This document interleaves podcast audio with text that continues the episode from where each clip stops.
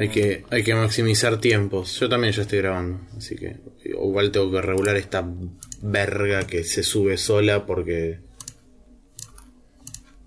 Porque le excitas, chavo.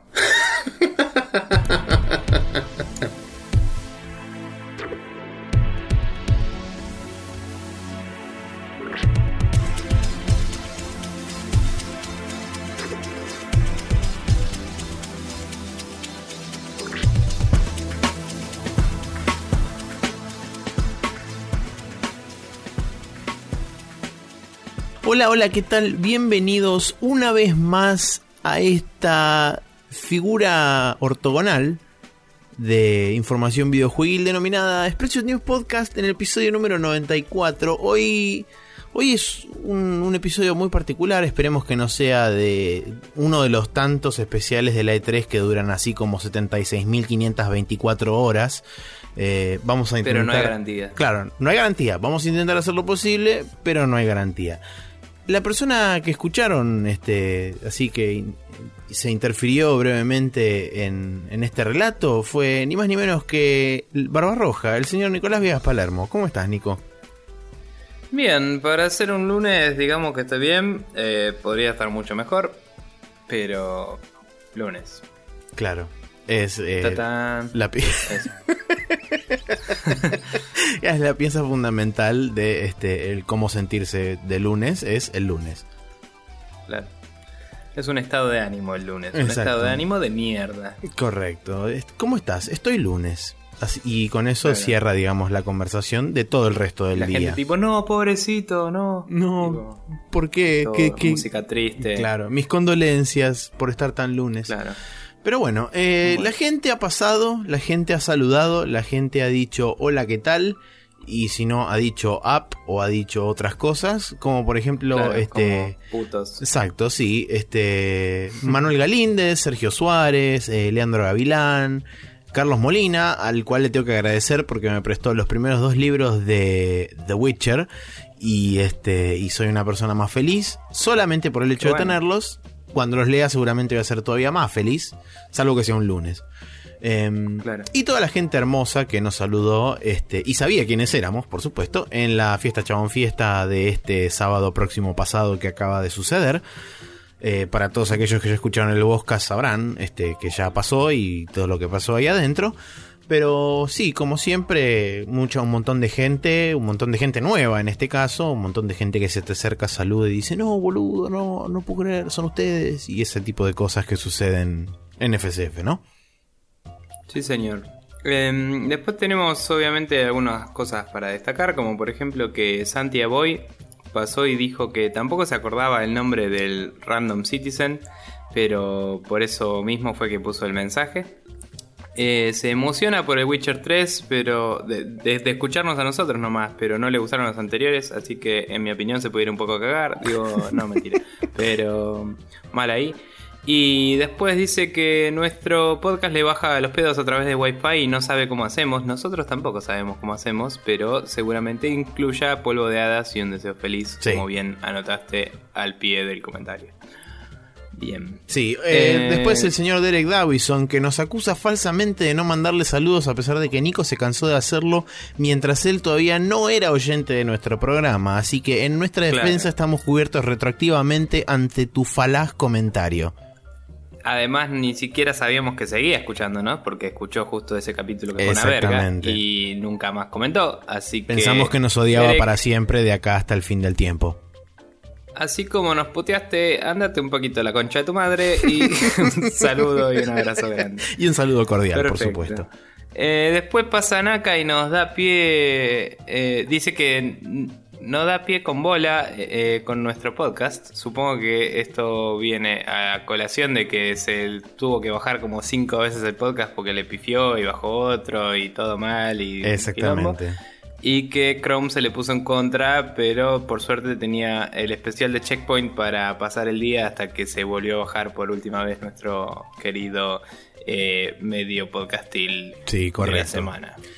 Eh, Así que bueno. Exacto, sí, esos fueron todos los saludos y gente hermosa que pasa y nos comenta, por ejemplo, en contact News o en facebook.com barra News y otro montón de lugares que vamos a dar después al final del programa como lo hacemos habitualmente semana a semana. Eh, bien, una vez que pasaron todos estos saluditos y cosas hermosas así para comunicar a la gente, vamos a ir al Quickshot donde tenemos un pequeño anuncio.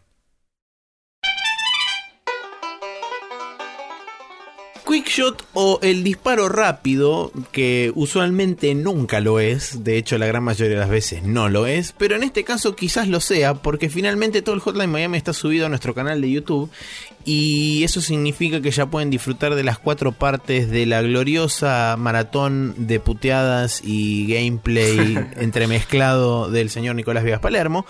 Eh, yo me divertí Sí, mucho que nos editándolo. costó un huevo. Sí. Me divertí huevo lograr que suba. Sí, sí, sí, es verdad. Fue un, fue un esfuerzo de producción realmente inigualable e insuperable. Eh, vamos a ver si en futuras este, ocasiones vamos a ver de qué forma podemos agilizar el, el trámite interno. Esto es todo, por supuesto, que cosas que podríamos no hablar en este Claro, momento, menos- pero lo estamos haciendo Al igual. menos que alguien nos quiera pagar una internet copada. eh, Seguro, que eso sería una muy buena así. solución también. Claro, Eh, pero, bueno, pero bueno. eso, ya está ahí, lo pueden disfrutar. eh, son cuatro partes, así que está dividido en la, la cantidad de partes que tiene el juego. Spoiler alert. Eh, porque no son cuatro, pero bueno, no importa. Eh, así que eso, nada, eh, véanlo. También este, acuérdense que en youtube.com barra News TV está también el gameplay de Deadpool que hice yo, el gameplay del Monkey Island que también hice yo. Hay varios First Blood que hizo la gran mayoría Nico. Eh, hay un montón de cosas. Entren ahí, vean un montón de videos y comenten si les gusta, si no les gusta, qué les parece y todas esas cosas. Bien, eh, Sí, una cosa más, Sí. me parece que aunque no lo anotamos y, o sea, lo mencionamos al pasar, pero cabe aclarar que estuvimos invitados en el último podcast y eh, hablamos lo que vamos a hablar hoy, pero con los chicos de Aspev. Hoy vamos a encararlo un poquito distinto para dar un poco más nuestra opinión y eso, porque obviamente ahí no queríamos acapararles el micrófono, ¿no? Obvio. Pero bueno, si quieren escuchar más opiniones locas sobre la E3 y toda la bola, eh, si no se hincharon las pelotas ya de la E3, que a mí ya de a poquito me está empezando a quemar el coco, eh, pueden pasarse por la página de Aspev en Facebook o la página de ellos mismos, aspev.com.ar, como Aspen pero con B larga, y eh, se pueden bajar el capítulo y escucharlo y que nos cagamos de risa y estuvo buenísimo. Totalmente. Eso. Bien, ahora sí, eh, cerramos el quickshot y nos vamos para el now loading donde vamos a hablar brevemente de los juegos que estuvimos jugando.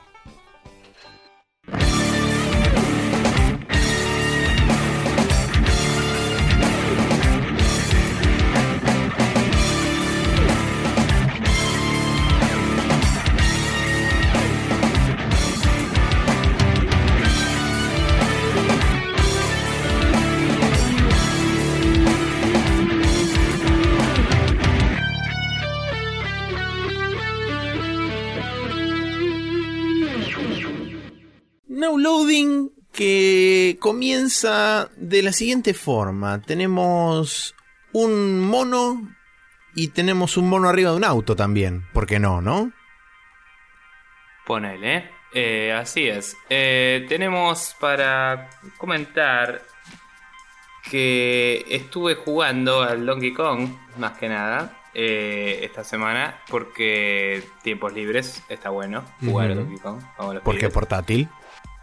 Claro, y nada, super diversión, algunos mapas que son realmente medio hijo de putos. Había uno que tenía una especie de ola que venía cada tanto y me tiraba así y me hacía mierda hasta que descubrí que, ah, si te agachás en el cosito loco, tipo, te protege de la ola. Bueno, perfecto. Eso Game fue clave y me perdí. Claro, me perdí como, no sé, 17 vidas porque pensé que solo podía refugiarme en eh, unas paredes altas, cuando las paredes bajas podían claramente ser utilizadas si me agachaba.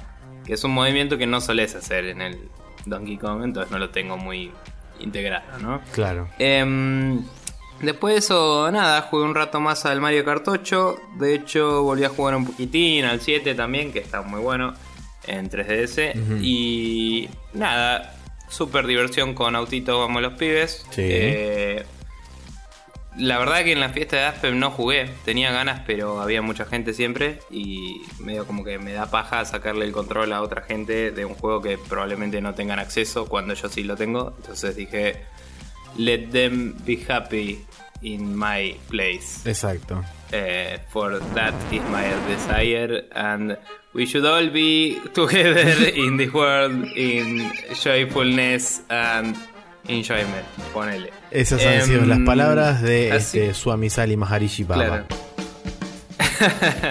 y quiero ver cómo es que transcribís eso en el título de capítulo. Em, y después de eso, eh, nada, me, me compré y todavía no pude probar, pero pronto vendrán comentarios sobre el Resident Evil. Resident Evil.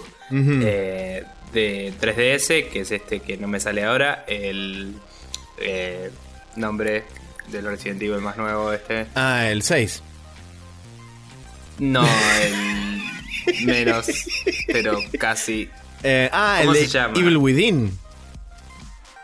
No, Resident Evil. Resident Evil. Y no hay otro Resident Evil. El que salió en 3DS, el que después salió en. nosotros, Revelations. que No me sale el nombre. Supongo, sí, el Revelations, perfecto. Eh, me lo compré porque estaba en oferta Sí, en el 3DS Revelations. y tenía platita eh, remanente de cuando me compré el, el Donkey Kong. Así que dije, vamos arriba, vamos a comprarlo en la consola en la que salió y jugarlo como se supone que había que jugarlo. Así que veremos qué onda para la próxima vez. Bien. Eso. Bueno, yo voy a arrancar con un error que cometí. Eh, me compré el Civilization 5. Y digo que es un error porque ya estoy sufriendo del síndrome de Civilization, que es este entrar. Un turnito más. Exactamente, el síndrome de un turno más, que me había pasado con el Shogun y no aprendí y me compré el Civilization y soy una víctima y ahora este, estoy sufriendo las consecuencias. Por supuesto que eh, mucho y un montón de cosas todavía no entiendo, así que encima del hecho de que es un turnito más, es eh, cada turno equivale a media hora porque leo y miro y hago cosas y trato de entender qué carajo estoy haciendo para no darle next turn así como un imbécil como cuando jugué la demo y dije qué divertido, no entiendo nada next turn. Este, Claro.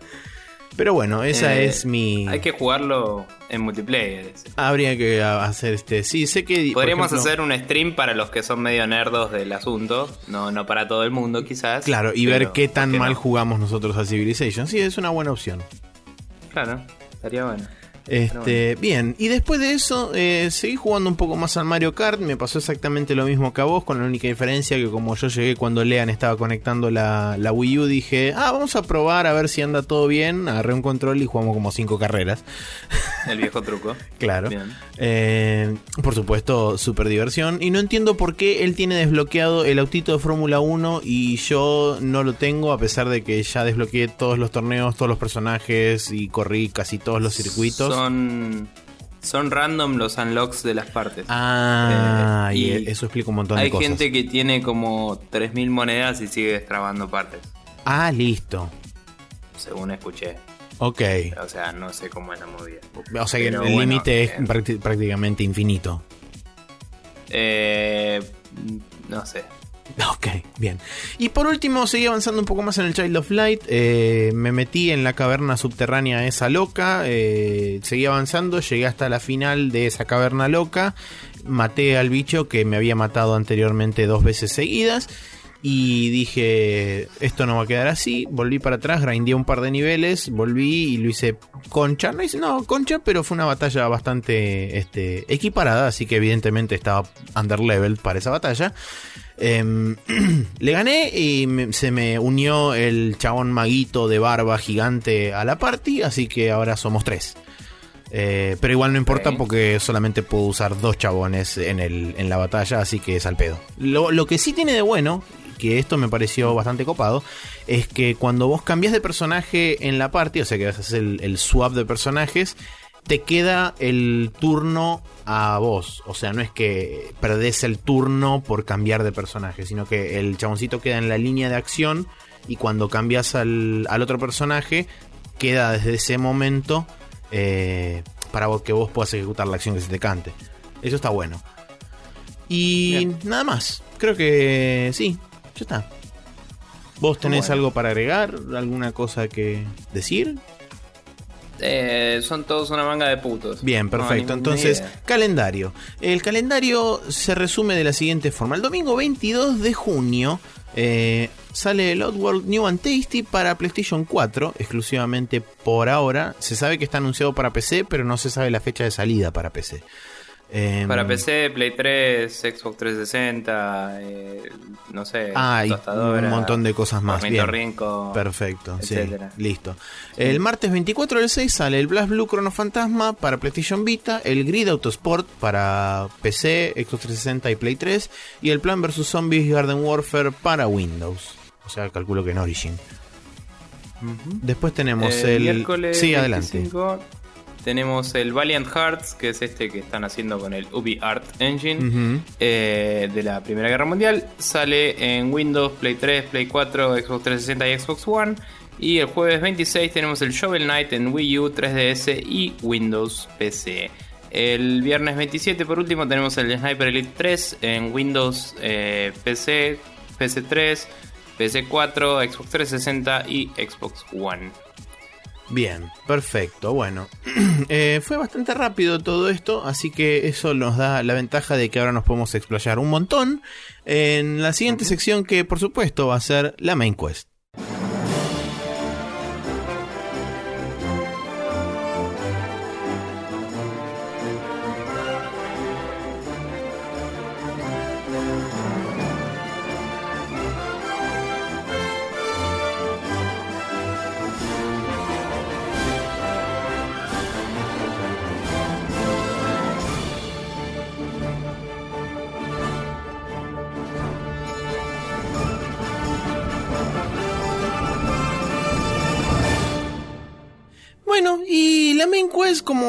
Ya habíamos anticipado y como seguramente todo el mundo supone y este y asume, vamos a hablar de la E3. Pero como bien dijo Nico al principio, no vamos a hacer la clásica de este ir repasando absolutamente todo lo que pasó en cada conferencia, sino que vamos a intentar hacerlo de una forma un poco más a la nuestra, ¿no? Eh, algo no tan convencional, si se quiere.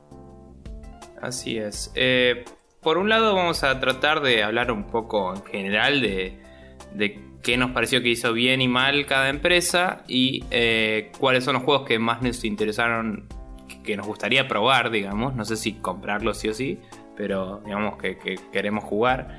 Y por otro lado también tenemos anotados, digamos, los anuncios así para repasar rápidamente y las cosas que nos interesaron realmente para discutir, que serán un poco más a fondo, obviamente. Sí. Eh, si te parece, arrancamos con eh, este repaso de anuncios y discusiones de Microsoft y después decimos que nos pareció bueno, qué malo y qué nos gustó y así sustantivamente. Me parece una idea refrescante y novedosa.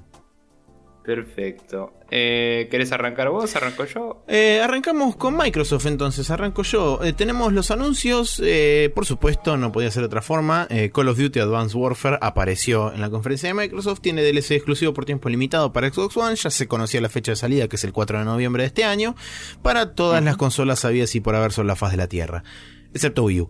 Em, Perfecto.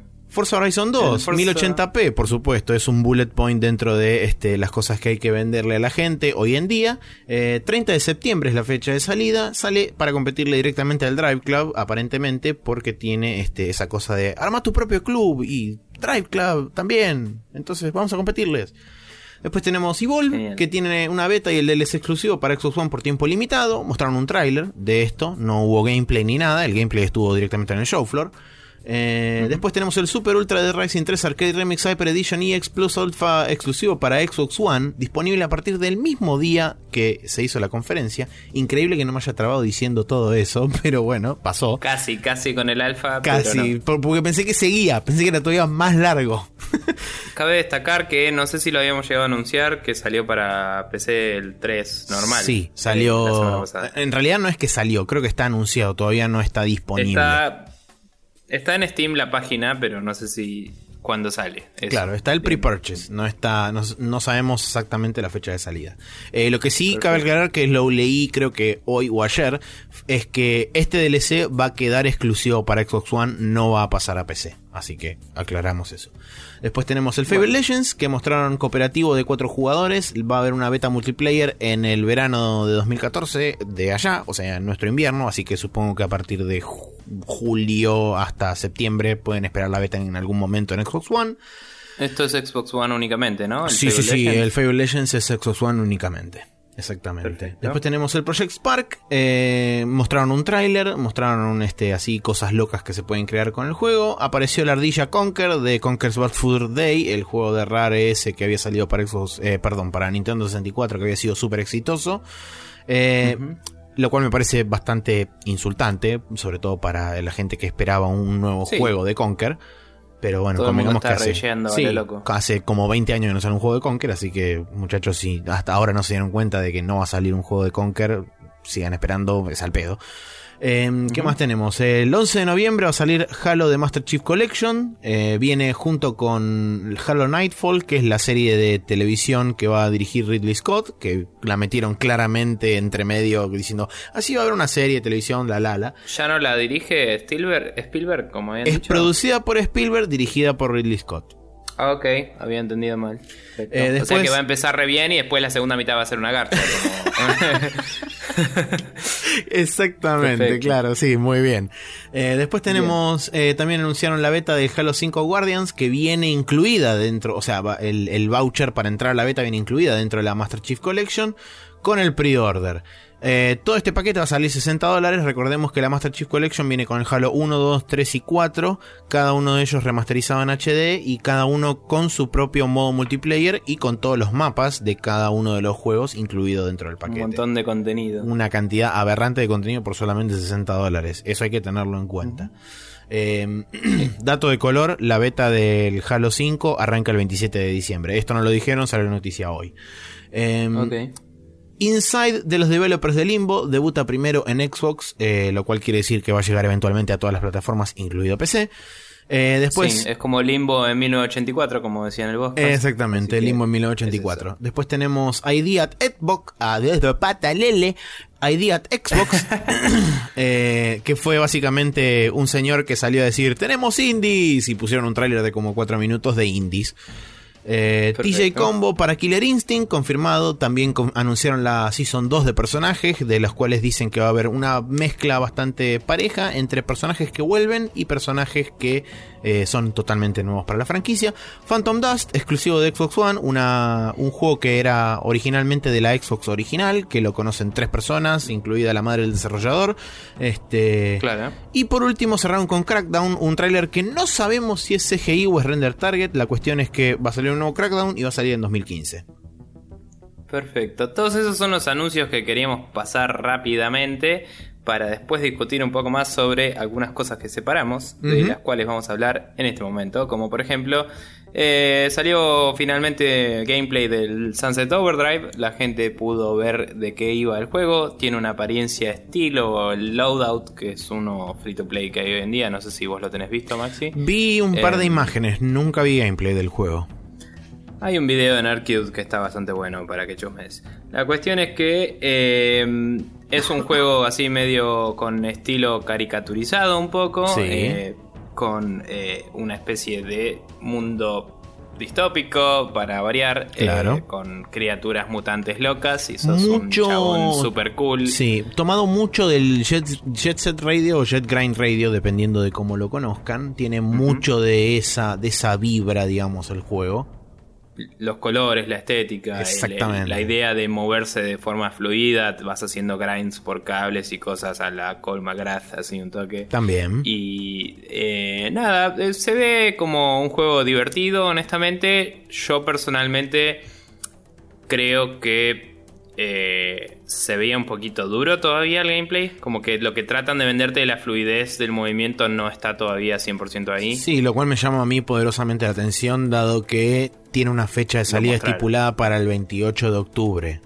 Lo cual. Eh, mira, si está todo lo demás hecho, pueden usar estos meses para tweakear el. Sí, puede Tipo, el, el movimiento y listo. Pero bueno, la cuestión es que lo ves y viniendo de todos los trailers que había, CGI y todo, a mí personalmente me pareció que se notaba mucho el pasaje del personaje de, estar tirándose onda tirolesa por el cable a de golpe estar corriendo y de golpe estar haciendo un grind, así como decía, de, de ir como haciendo onda skate por arriba de otro lado. Y como que se notaba que el personaje se snapeaba a cada animación y no, no hacía una, una especie de flujo eh, constante, Continuo, sino que claro. saltaba de uno al otro. Digamos. Sí, algo Eso que es lo que me pareció. Sí, algo que me gustaría destacar es que sacando lo que fue la introducción al gameplay, que sí era claramente un CGI, después cuando mostraron la cinemática in-game, es justamente eso, es una cinemática in-game la cual tiene transición directa a lo que es el gameplay. Eh, si no sé si vos la, la lograste ver este, a la conferencia entera, pero justamente Sí, sí, cuando... esa parte la vi. Bueno, cuando el chabón termina de, digamos, dar el speech al player en la cámara, es como que le pega así un codazo a la cámara para que se aleje y quede a distancia de gameplay. Y también dando la Sí. indicación de que, bueno, a partir de ahora sí puedes controlar al personaje, pero en ningún momento hay un corte como existe en las cinemáticas clásicas de, bueno, ok, momento de cinemática, corte, momento de gameplay. Sí, eso me pareció bastante simpático. Eh, no estoy seguro si no estaría hecho a medida para el demo de la E3. No sé si va a ser así el juego. Sí, hay que ver, sí, es verdad, puede, Hay que ver. puede haber sido que sea algo exclusivo. Pero digamos que la calidad de los gráficos era muy comparable de la cinemática al juego. No, Sí, o sea, sí, fuera se- del hecho de que el personaje se veía más de lejos, no, no había más. Sí, se, eh, se traslada bastante bien. Otra de las cosas que, me, que quiero mencionar así rápido es, eh, tengamos en cuenta que el Sunset Overdrive está siendo desarrollado por Insomniac, la gente que hizo los Ratchet and Clank y todo eso. Y una de las cosas que, digamos, suele tener como marca común los juegos de Insomniac es Los- las, las, armas. armas. exactamente. El estilo y la cantidad de cosas locas que se le ocurren para las armas. De hecho, este, muchas de las armas, no tengo que están copiadas del Ratchet and Clank, pero escuché varias gente que dijeron estas armas están claramente inspiradas en armas de los Ratchet and Clank porque tienen cosas muy parecidas. Así es. Eh, bueno, después también tenemos para hablar sobre el, el reveal del nuevo Tomb Raider, que ya todo el universo sabía que iba a salir. Está anunciado así tentativamente para Holiday 2015. Que tiene un Eh, nombre chotísimo en lo personal para mí. Rise of the Tomb Raider. Se pone el Tomb Raider sí, 2, chabón, ya fue. Claro. Em, digamos que me pareció. O Tomb Raider. eh, Again. Claro. eh, Raiding Tombs. Claro. Así, eh, con tipo narrado por Ego Raptor el juego entero. Em, Alto Goti, man. Sí, mala. Eh, la verdad es que me pareció un poco pretencioso. O sea, entiendo que quieran establecerle la seriedad que le faltó al anterior, en mi opinión. De tipo, la mina quedó traumada porque mató a infinitas personas en una isla re cualqui. Sí, Eh, igual que pero- a los 10 minutos superó el, el trauma, porque es tipo, mata al primer chabón y después es tipo, fuck yeah, death, y empieza a matar a todo el mundo, boludo. Eh, claro, pero bueno, por eso digo, eh, me parece que querer llevarlo por un lugar más serio no está mal, pero me parece que fue un poco pretencioso como lo hicieron, podrían haberlo hecho un poco más ameno. Sí. Eh, sí me pareció copado que, eh, más allá de la excusa boluda de cómo lo presentan con el psicólogo loco que le dice, ah, bueno, si matar gente te gusta, seguí haciéndolo, básicamente. Eh, Claro. Porque es lo que le dice, Sí. ¿no? Eh, porque dice, si, si hiciste algo y te cambió, capaz es a lo que te tenías que convertir, básicamente le dice. Y es tipo, si hay algo que no hizo en el juego anterior es raidear tumbas. Tal cual. y mató gente. Volvete Eso una genocida, si te pinta.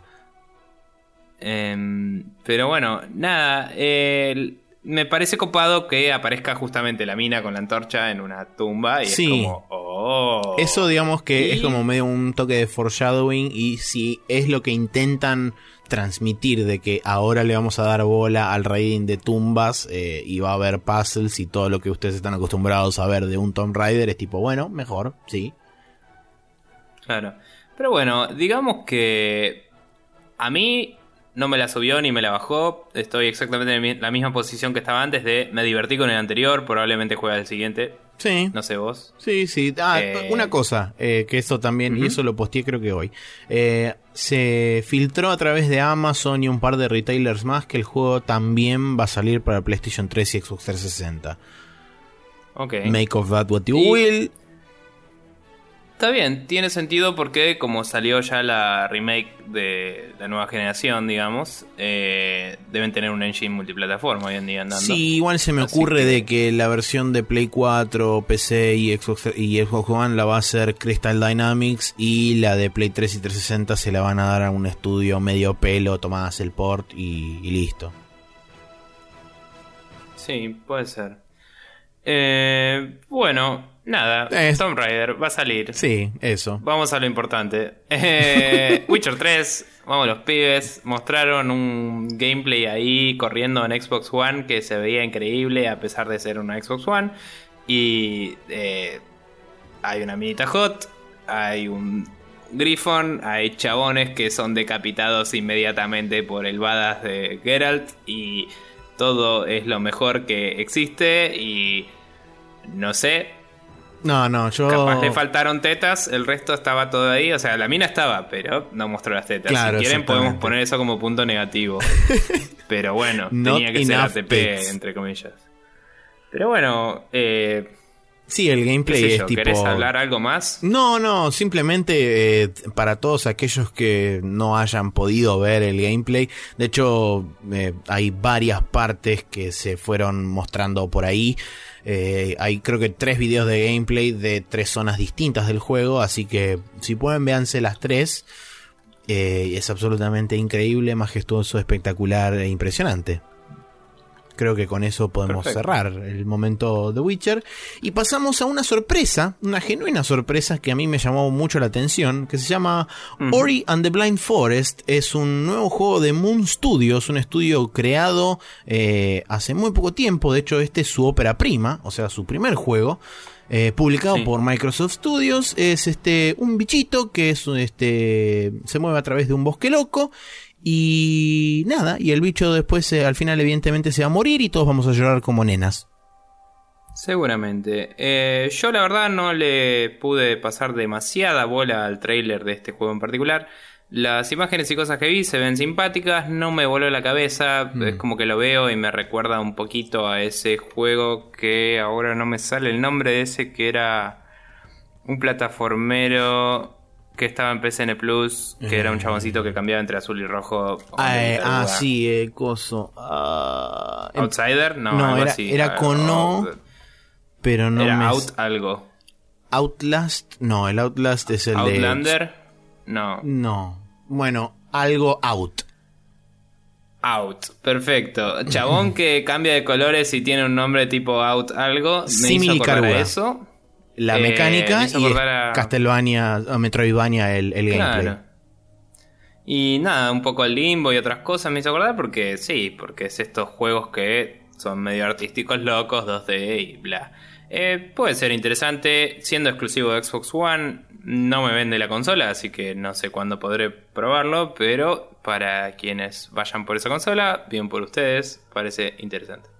Eh, por último tenemos la exclusividad de eh, Sí. Platinum Games para Xbox One, Otra que no sorpresa. sabemos una chorga, básicamente. Y Sí. es un trailer CGI que no nos dice un cacho. Sí, eh, Eh, Yo, por lo que puedo intuir, y más que nada lo puse porque quería hablar brevemente de esto. eh, yo- este, se llama Scalebound el juego. Por lo que muestran, hay un dragón y hay un chabón que se viste de escalas de, de- de escalas, no, de escamas de dragón. Eh, y a mí me da la impresión, por lo que poco que se vio en el tráiler, que es una mezcla entre Panzer, o va a ser una mezcla entre Panzer Dragoon y Devil May Cry. Va a tener un- algo así como mecánicas por el estilo. Mm, No sé, me dio la impresión de eso. Eh, cabe aclarar que está desarrollado por Platinum Games y va a ser exclusivo Sí. para Xbox One. Eh, Que lo dije al principio, pero sí. sí, bueno, perdón. Y el chabón es como un Dante medio... Es una cosa así medio dantesca. o sí. sea, a mí me la bajó bastante, honestamente. Yo lo vi y fue como... Todo bien con el logo de Platinum que suele decir que este juego va a estar bueno, pero el trailer me pareció bastante bla, el personaje me pareció más bla, me pareció una mala copia de Dante y la falta de cualquier indicación de, de qué carajo podría tratar el gameplay me la bajó un poco más todavía. Eh, a pesar de que había dos monstruos peleando y eso siempre es divertido, ¿no? Pero era como no daba. Em, bueno, si te parece ahora podemos pasar rápidamente a pensar en eh, qué es lo que estuvo bien y mal de Microsoft y qué es lo que queremos probar. Eh, aparte del Witcher 3, que es obvio y que lo vamos a probar en PC, pero bueno. Em, bien, eh, Microsoft cumplió en su promesa de los 90 minutos de gameplay, eso podemos estar de acuerdo. Totalmente. en que es lo que, lo que hizo bien, digamos. Creo que hicieron bien en mostrar estos juegos con un mínimo preámbulo de cada developer sin tener que pasar al PR bullshit. Eh, va el chabón, dice, este es nuestro juego, Sí. vamos los pibes, hay gente controlando, entre comillas, los juegos, la gente duda si estaban jugando de verdad o no. Para mí hay que creerle un poco a esta gente, cuando es un trailer es un trailer, cuando es gameplay es gameplay. Eh, cuando es in engine dicen que es gameplay y es mentira. Em, claro. pero nada, la verdad es que me pareció una conferencia muy sólida. eh, los tipos medio como que eh, entraron en una posición humilde y supieron ganarse a su propio público de nuevo, creo yo. Por desgracia, mi punto de vista es que no soy ese público. Su público sigue siendo Estados Unidos y no hay mucho que hacerle, me parece a mí. Hmm. Y bueno, em, no sé si querés agregar algo más como positivo eh, No, en particular. Eh, en, Eh. cuanto a la- en cuanto a las cosas positivas, eh, recalco lo que dijiste vos, el mensaje de Phil Spencer al principio de humildad, de no tener miedo a nombrar este a la competencia, tanto a Sony como a Microsoft, de los cuales tampoco los trató como competencia, dijo nuestros amigos de Sony y de, Sony como de, Nintendo. perdón, de Sony y de Nintendo. Eh, también se refirió mucho a este esto se trata de videojuegos, o sea, eh, eh, la industria y este la E3 se trata de videojuegos y también eso por supuesto lo usó como gancho para poder arrancar con los 90 minutos de videojuegos. Em, Pero sí, eso, creo que lo, lo- lo rescatable y lo positivo es que cumplieron con su promesa de los 90 minutos de juegos. El mensaje, digamos, y, y la, la forma de encarar al público fue desde la humildad y desde decir, entendimos que este, nuestro primer approach no era lo que ustedes querían, los escuchamos y actuamos en consecuencia. O sea, el hecho también de ganarse a la gente a través de eh, darles un poco la razón y decir, ustedes hicieron que nosotros cambiemos. Eh, Claro. Me parece una, una, una estrategia acertada. Seguro. Em, nada, diría que cosas malas que no, no veo. eh, o sea, sí veo cosas que no me interesan, como lo son el, el Call of Duty y eso, porque bla, Mm. pero ni siquiera se veían malos, o sea, eran cosas que a mí no me van. Sí. Eh, creo que hicieron, como dije, un muy buen trabajo y lograron hacer una conferencia eh, sólida que los mm, dejó por lo menos bien parados. No sé si eh, pudieron recuperar eh, el liderazgo, pero eh, en su terreno, digo, en, en Estados Unidos, con esa conferencia, pero creo que sí pudieron, como dije, volver a estar en, en una buena estima de la gente que venía dudando de ellos. Em, si no querés aclarar ninguna otra cosa, vamos a ver de los juegos que queremos jugar de esto. No, yo lo único que Eh, quiero poner, digamos, que no sé si, se- si es negativo, pero es algo que me parece que deberían... Sí, que es como que pesa, digamos, para el lado opuesto de algo positivo, o sea que sí es negativo. Eh, eh. Que es por ahí el hecho de haber puesto, está bien, eh, hay que entender que también la plataforma de Xbox también depende mucho de eso, pero haber, haber puesto tanto multiplataforma, o sea, hubo excesivamente poca cantidad de exclusivas de Xbox, o sea, no me, todavía no hay, por lo menos a mi vista, y siendo una persona que por ahí no le, no le interesa tanto el, el hecho de los multiplataformas porque tiene una PC que se las puede bancar, eh, no, no, Claro. no veo una razón por la cual la gente de Xbox necesite, o, o- o la gente a la cual le habla Xbox necesite comprarse una consola. Está bien, hay un Halo, tenés garantía de que va a haber un Gears of War, eh, no nos olvidemos que está el Quantum Break que van a mostrar en Gamescom, pero igual siguen siendo poca cantidad de exclusivas. Eso es lo único negativo Sí. que yo por ahí le puedo encontrar a la conferencia de Microsoft, nada más.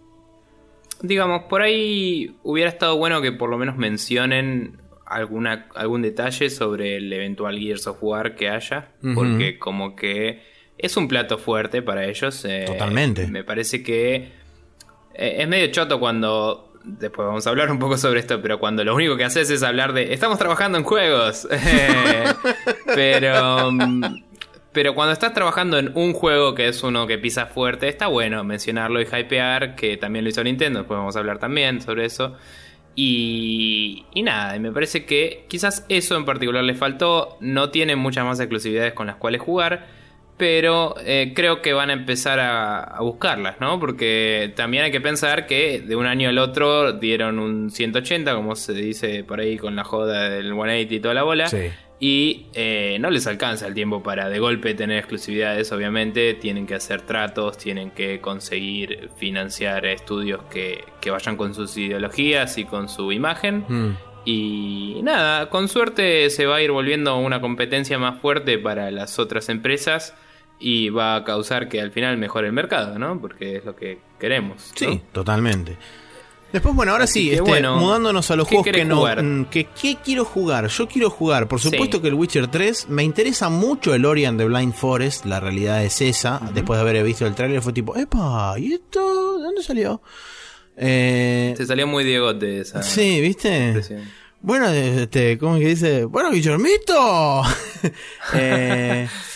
El Rise of the Tomb Raider, por supuesto, porque Lara Croft y porque el reboot también me pareció un juego divertido. No sé si era así como el super goti de la vida, pero divertido. No. Em, eh, por supuesto que el Scalebound porque Platinum y porque Camilla en lo personal.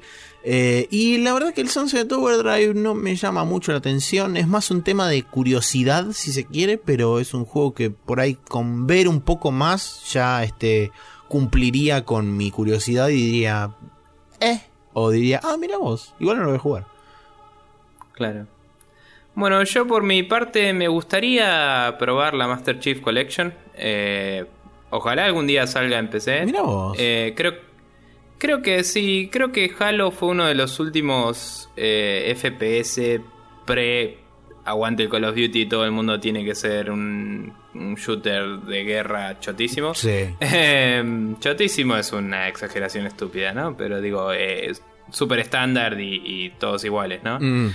Em, entonces me parece que tiene como un halo de originalidad. Eh, que, que recae sobre su cabeza, ¿no? Y que como persona que no lo jugó para nada, eh, creo que por 60 dólares tener todos y poder darle una chance a todos seguidos. Aún si me aburro al segundo, ¿me entendés? Es tipo. Sí, te entiendo. No me voy a comprar el 5 si tengo la oportunidad, pero si tengo la oportunidad de comprarme los primeros 4 al precio de uno en PC, o si un día, no sé, me gano la lotería y me compro una Xbox, como decía Ale, para hacer panqueques. eh, digo, bueno, estaría bueno. Aprovecho que sale el juego, el precio de un juego, esos cuatro, y le doy una chance a unos juegos que fueron así como muy bien recibidos por todo el universo, básicamente. Entonces creo que podría pasarla bien, por lo menos descubriendo qué es lo que le gustan los demás, aun si no me, llega, no me llega a cerrar del todo. Claro. Y Killer Instinct nunca probé tampoco, así que estaría bueno ver qué anda. Y después de eso, el Tomb Raider, como dije, lo voy a jugar porque sí. Y el Witcher 3 lo voy a jugar porque. Exactamente, sí, correcto, correcto. Y eso creo que es todo para mí. Quizás el Evolve lo pruebe cuando esté en PC algún día. Eh, pero el, el Left 4 Dead eventualmente me aburrió zarpado, así que. No sé. Eh. That's about it. Bien, perfecto. Nos vamos de Microsoft y nos vamos a la siguiente conferencia en orden cronológico como se dio en el orden de los acontecimientos, que es Electronic Arts, del cual ya hinteamos un poco de cómo la íbamos a tratar. Eh, si querés, Nico, arranca con los anuncios y después nos vamos a las cosas que nos interesan, que no sé por qué está en plural. No sé.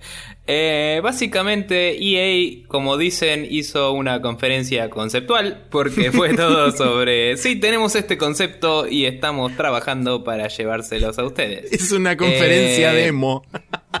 claro. Em, básicamente tenemos todas las entregas anuales de EA Sports de todos los años porque Sports, Sports, Sports, Sports. Exacto. Y eso. Eh, que a nadie le importa. Eh, después tenemos el del Battlefront nada más se habló como no porque tenemos un respeto muy importante por la franquicia de Star Wars y estoy sosteniendo un casco de Stormtrooper ahora y ahora estoy mirando una fotito del dibujante este el grosso que se murió que nadie se acuerda el nombre pobre chabón y ahora estoy mirando al horizonte contemplando que ahí podría haber dos soles como cuando Luke Skywalker estaba mirando al horizonte en la primera película Claro. y esas cosas y decís, bueno, va a estar buenísimo el Battlefront, pero media pila. 10 igual segundos. que coste. 10 segundos de in-engine este, footage, que es tipo el, coso andando entre medio de los bosques y nada más. Igual que conste que yo te dije, va a haber developer eh, diary, no va a haber gameplay, porque ese juego es muy grande y no van a mostrarlo hasta que no esté hecho. Te lo dije. Sí, Que conste. Le pegamos en muchas cosas a la E3. es verdad, eso, ¿no? es muy cierto. Eh, después de eso tenemos también eh, Dragon Age Inquisition, hubo un nuevo trailer y gameplay, se ve bastante bien, no le creo un choto porque el 2 me dejó un sabor de boca horrible. Eh, y ojalá, ojalá que me equivoque, ojalá que Neko pase el mejor momento de su vida y lo disfrute a pleno, por lo menos él, aún si yo no, porque quiero que rescaten esa saga, me parece que estuvo muy bueno el primero. Eh, DLC exclusivo para Xbox por tiempo limitado, por cierto, para ese juego, lo anunciaron en la conferencia de Microsoft. Eh, después Bioware anunció eh, finalmente el nuevo Mass Effect. Hablaron también de, uy, no, porque el mundo de Mass Effect, vamos a bla, bla, bla, expandir, bla, no sé qué, Shepard no era lo único que existía, bla, extraterrestres y lucecitas. Eh, va a haber una nueva IP de Bioware de la cual no sabemos absolutamente nada. Eh, y creo que todo esto está manejándose con el Frostbite Engine de Battlefield, por cierto. Sí, Eh, tenemos el anuncio de que el 7 de septiembre sale el Sims 4 y nuevos videos boludeces y estuvo ahí para que lo pruebe la gente. Eh, ya se había mostrado cosas antes, nada muy nuevo. Criterion Games está haciendo un juego que tiene este espíritu del juego este de PlayStation que no me sale el nombre. Burnout Paradise. Thunderstorm era. Eh, sí, pero también del Thunderstorm era de ellos, ¿no? Eh, no me sale. me mataste. Eh, lo mencionó Diegote en el último capítulo de Checkpoint, así que un saludo para él. Ojalá que lo hayan escuchado y sepan de qué estoy hablando, porque yo no. Básicamente va a haber un montón de vehículos y cosas locas compitiendo a la vez entre helicópteros, autos, motos, así. Medio loco la idea. Eh, puede estar bueno, va a ser en primera persona y pinta divertido, pero es también todo un concepto. Mostraron el más primitivo de los gameplays, así tipo en un engine recién arrancando. Y por lo menos se pusieron huevo en decir esto es lo que estamos haciendo, ¿no? Para decir, tipo, así se, tipo, esta es la, la forma en la que vas a moverte. Nuestra idea como- es esta. Claro, me parecía un poco más cojonudo que los otros anuncios del, del estilo. Después tenemos el PGA eh, Tour con el Frostbite 3, que básicamente es el Mario Golf con la font del Battlefield en el título, porque sí. eh, el chabón va y tira un palo de golf, eh, o sea, con el palo de golf le pega una pelota, pasa por arriba de una- un barco que se estrelló contra una isla porque Mario Golf. Porque Frostbite. Y. Sí, bla, destrucción y, y como era level. Levolution, así. Em, y bueno, después tenemos el Downgate, que es el MOBA número 800 mil trillones de la Tierra, eh, que ya medio se había jinteado hace rato. Es el MOBA de EA, no Sí. sabemos nada más que eso, eh, o por lo menos no nos encargamos de saber nada más que eso. y eh, para finalizar la lista de anuncios, el Battlefield el, el- el Battlefield Hardline, que es este que es de policías y ladrones, vamos a robar el banco destruyendo media ciudad en el intento. eh, ya salió la beta, está disponible hoy mismo, eh, o sea, desde el momento en que se anunció hasta el futuro. Eh, ya hay gente jugándolo, dicen que es medio choto, algunos dicen que está bueno. Es el Battlefield 4 en la ciudad, básicamente. Y el juego sale el 28 de octubre. Si quieren probarlo, pueden aplicar para la beta en las páginas pertinentes de EA, chusmenlo.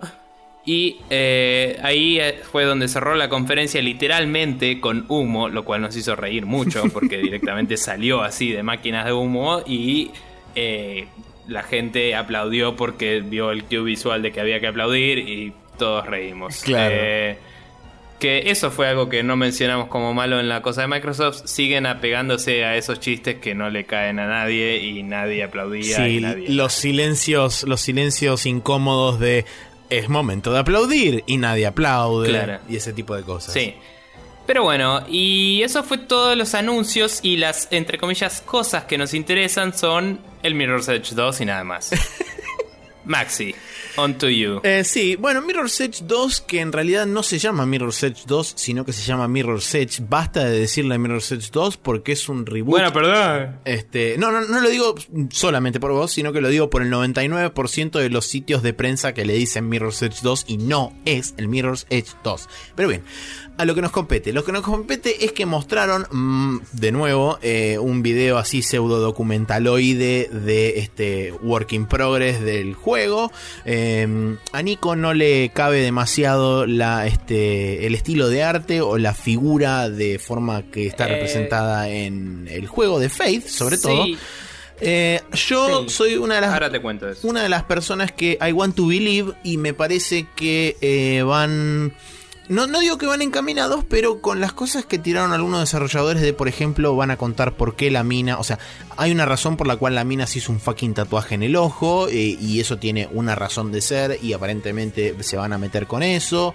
Eh, van, a, van a explorar un poco todo el tema de la filosofía de los runners, van a, eh, por lo que pudo, lo poco que se pudo ver en, en las muestras de gameplay barra demo que, que había, va a ser mucho más este eh, enfocado al movimiento y al hecho de no perder momentum. Inclusive los combates van a ser así, o sea, vas a poder más que luchar contra los chabones, sacártelos de encima para poder seguir corriendo y no perder momentum y de esa forma poder escaparte más rápido.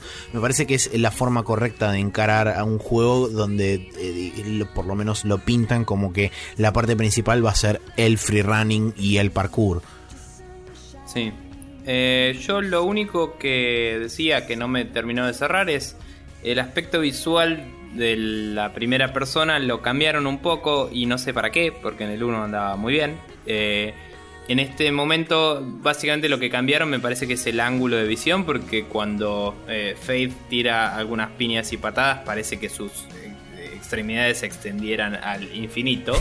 Y me parece que el efecto ese de Fish Eye es un efecto secundario de usar una cámara en un casco em, para simular primera persona. No es un efecto visual copado, entre comillas. Me parece que están tratando Ahora de simular entendí. demasiado lo que pasa cuando grabás con un casco. ¿me Sí, entendés? sí, sí, sí. Ahora En entendí lo que me querías decir el otro día. Sí, es verdad. Claro, en en vez de simplemente agarrar y decir, che, lo del primero anduvo joya, hagamos lo mismo y mejoramos las animaciones. Y es tipo, todo bien con que me quieras hacer más realista el estilo, métetelo en el orto, eh, me gustaba el anterior.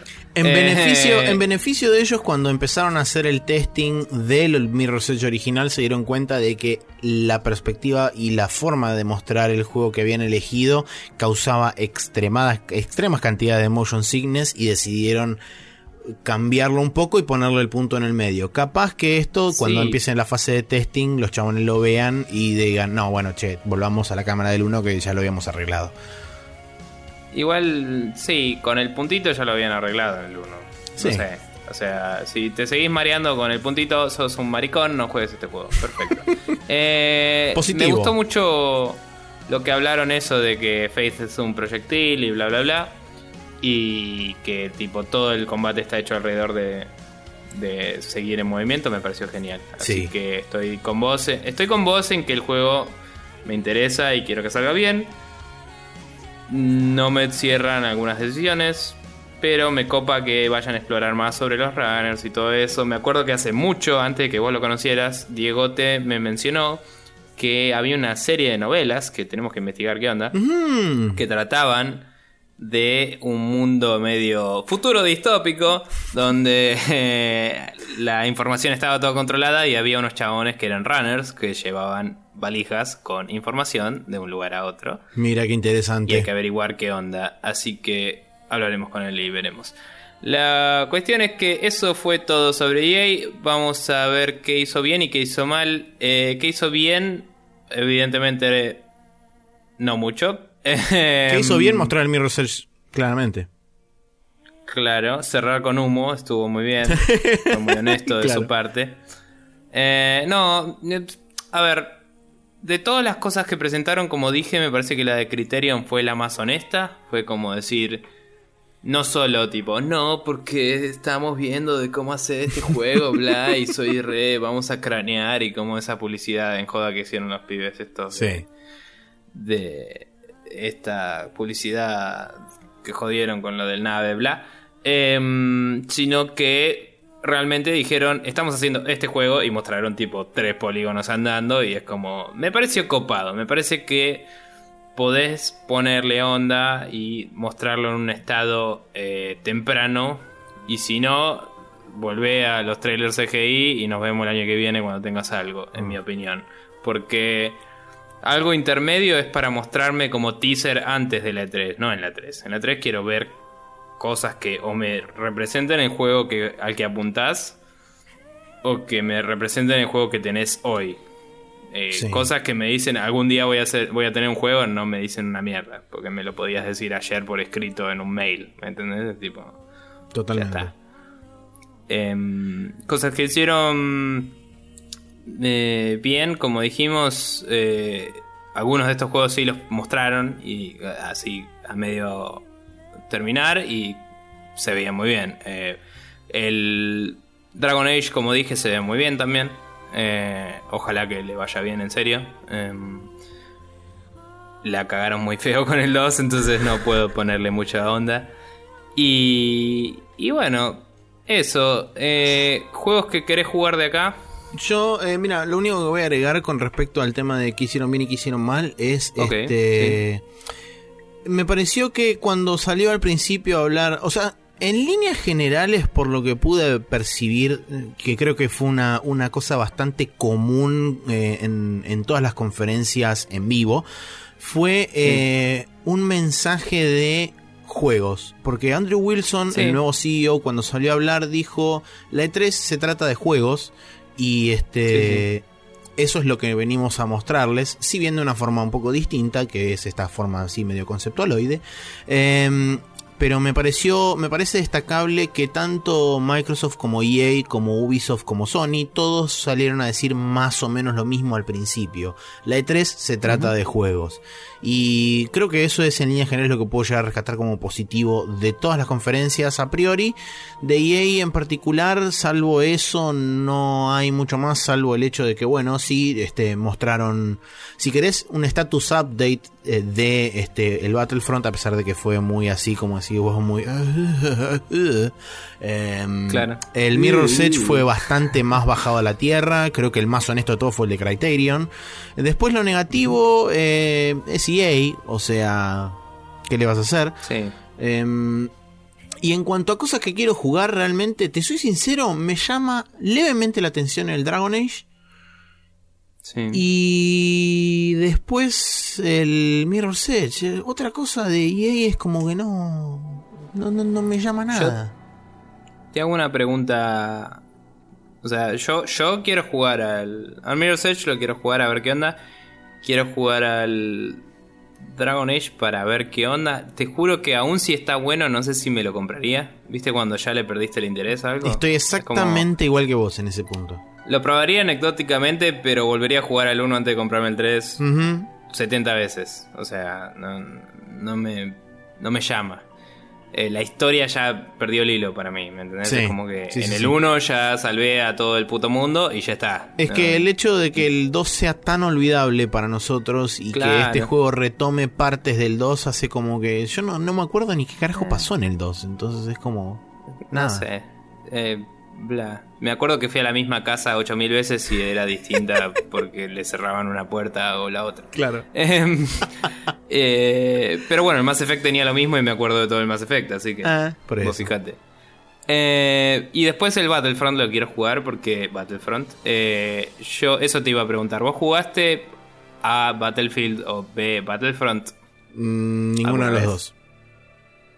Más allá de que los FPS te la bajen, ¿nunca te interesó? No, jamás. Está. No, porque.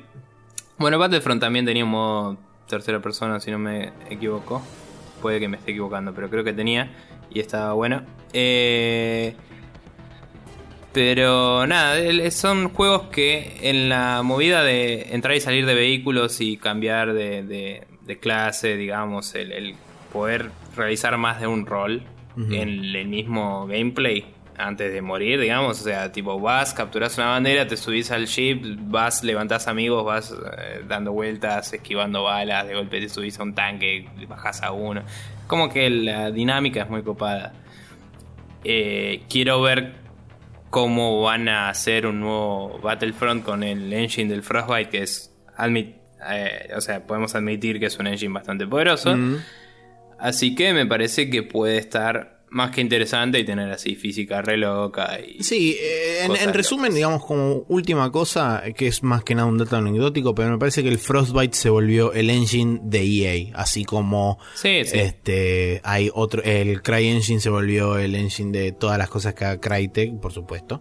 Eh, Pero digamos, hay, hay como eh, cada, cada publisher, me parece, por lo menos de los third party, va a tener su eh, engine representativo. En el caso de EA va a ser Frostbite. Es que tiene mucho más sentido para ellos que, que renovar una licencia que Obvio. cada uno o dos años cambia porque sale una nueva versión o lo que sea, ¿viste? Es como... Es más barato para ellos desarrollar una tecnología específica. eh, más barato a la larga, ¿no? Porque, o sea, los tipos lo desarrollan y lo usan para 8 mil millones de juegos. Y es tipo... Listo. Si no, por ahí tenés que pagar licencia por cada juego, depende de cómo es cada trato, es un tema. Entonces Ubisoft agarra el UbiArt Engine y hace 8000 juegos y los portea para todo porque el engine lo soporta y son juegos que, aunque son hermosos, no son tan pesados, digamos, y lo pueden correr en cualquier cosa, entonces aprovechan. Exactamente. Y hablando de Ubisoft, arrancamos con los anuncios de Ubisoft de su conferencia, que fue la siguiente del día cero. Tenemos que el Far Cry 4 eh, lo presentaron, mostraron un tráiler muy pequeño, va a tener este cooperativo sin necesidad de ser dueño del juego exclusivo. eh, esto va a ser un, un feature exclusivo para PlayStation Network y hice la aclaración respecto, este, perdón, eh, em, cosa al respecto que dice que solamente son 10 invites por dueño, los invites tienen que se tienen que mandar a diferentes usuarios, se baja una celda o área en particular eh, dentro de lo que sería un cliente empaquetado y esa área particular se cierra para el host y solamente se permiten hacer actividades cooperativas sin poder avanzar la historia en single, del single player, o sea, sin avanzar el modo historia.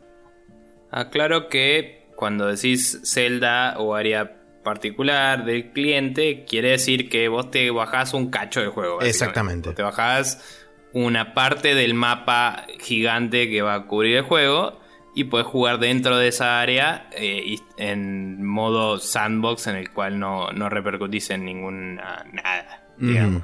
Lo que no me quedó en claro porque me parece que básicamente no lo anunciaron es qué pasa si los dos tenemos el juego. Si podemos jugar de otro modo o qué onda. Es una excelente pregunta. Hay que ver. Yo imagino que por lo menos vas a poder jugar en todo el mapa de la misma forma. No sé si haya cooperativo de la historia, digamos. Eh, claro, bueno, eso habrá que ver. Just Dance 2015 Pero bueno. sale en octubre, nada nuevo bajo el sol. The Division, un tráiler CGI y mostraron también este gameplay en la conferencia de Xbox, también anunciando contenido exclusivo para Xbox One por tiempo limitado. Mostraron el de Crew, este ya está abierta la registración para una beta que va a comenzar el 23 de junio. El juego sale el 11 de noviembre y después mostraron eh, Assassin's Creed Unity, confirmado cooperativo de cuatro jugadores. Las misiones para cooperativo son misiones particulares, no se va a poder jugar toda la campaña cooperativo, Así atente al piojo.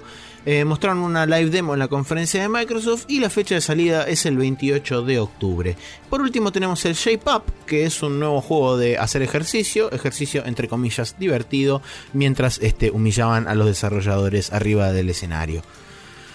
Bien, Sí, em, bueno, cosas que nos Estas interesan. son todos los anuncios, así que sí, las cosas que nos interesan tenemos por un lado el Valiant Hearts, eh, que es este juego de la, de la guerra que se viene ahora, que ya anu- anunciamos en el calendario.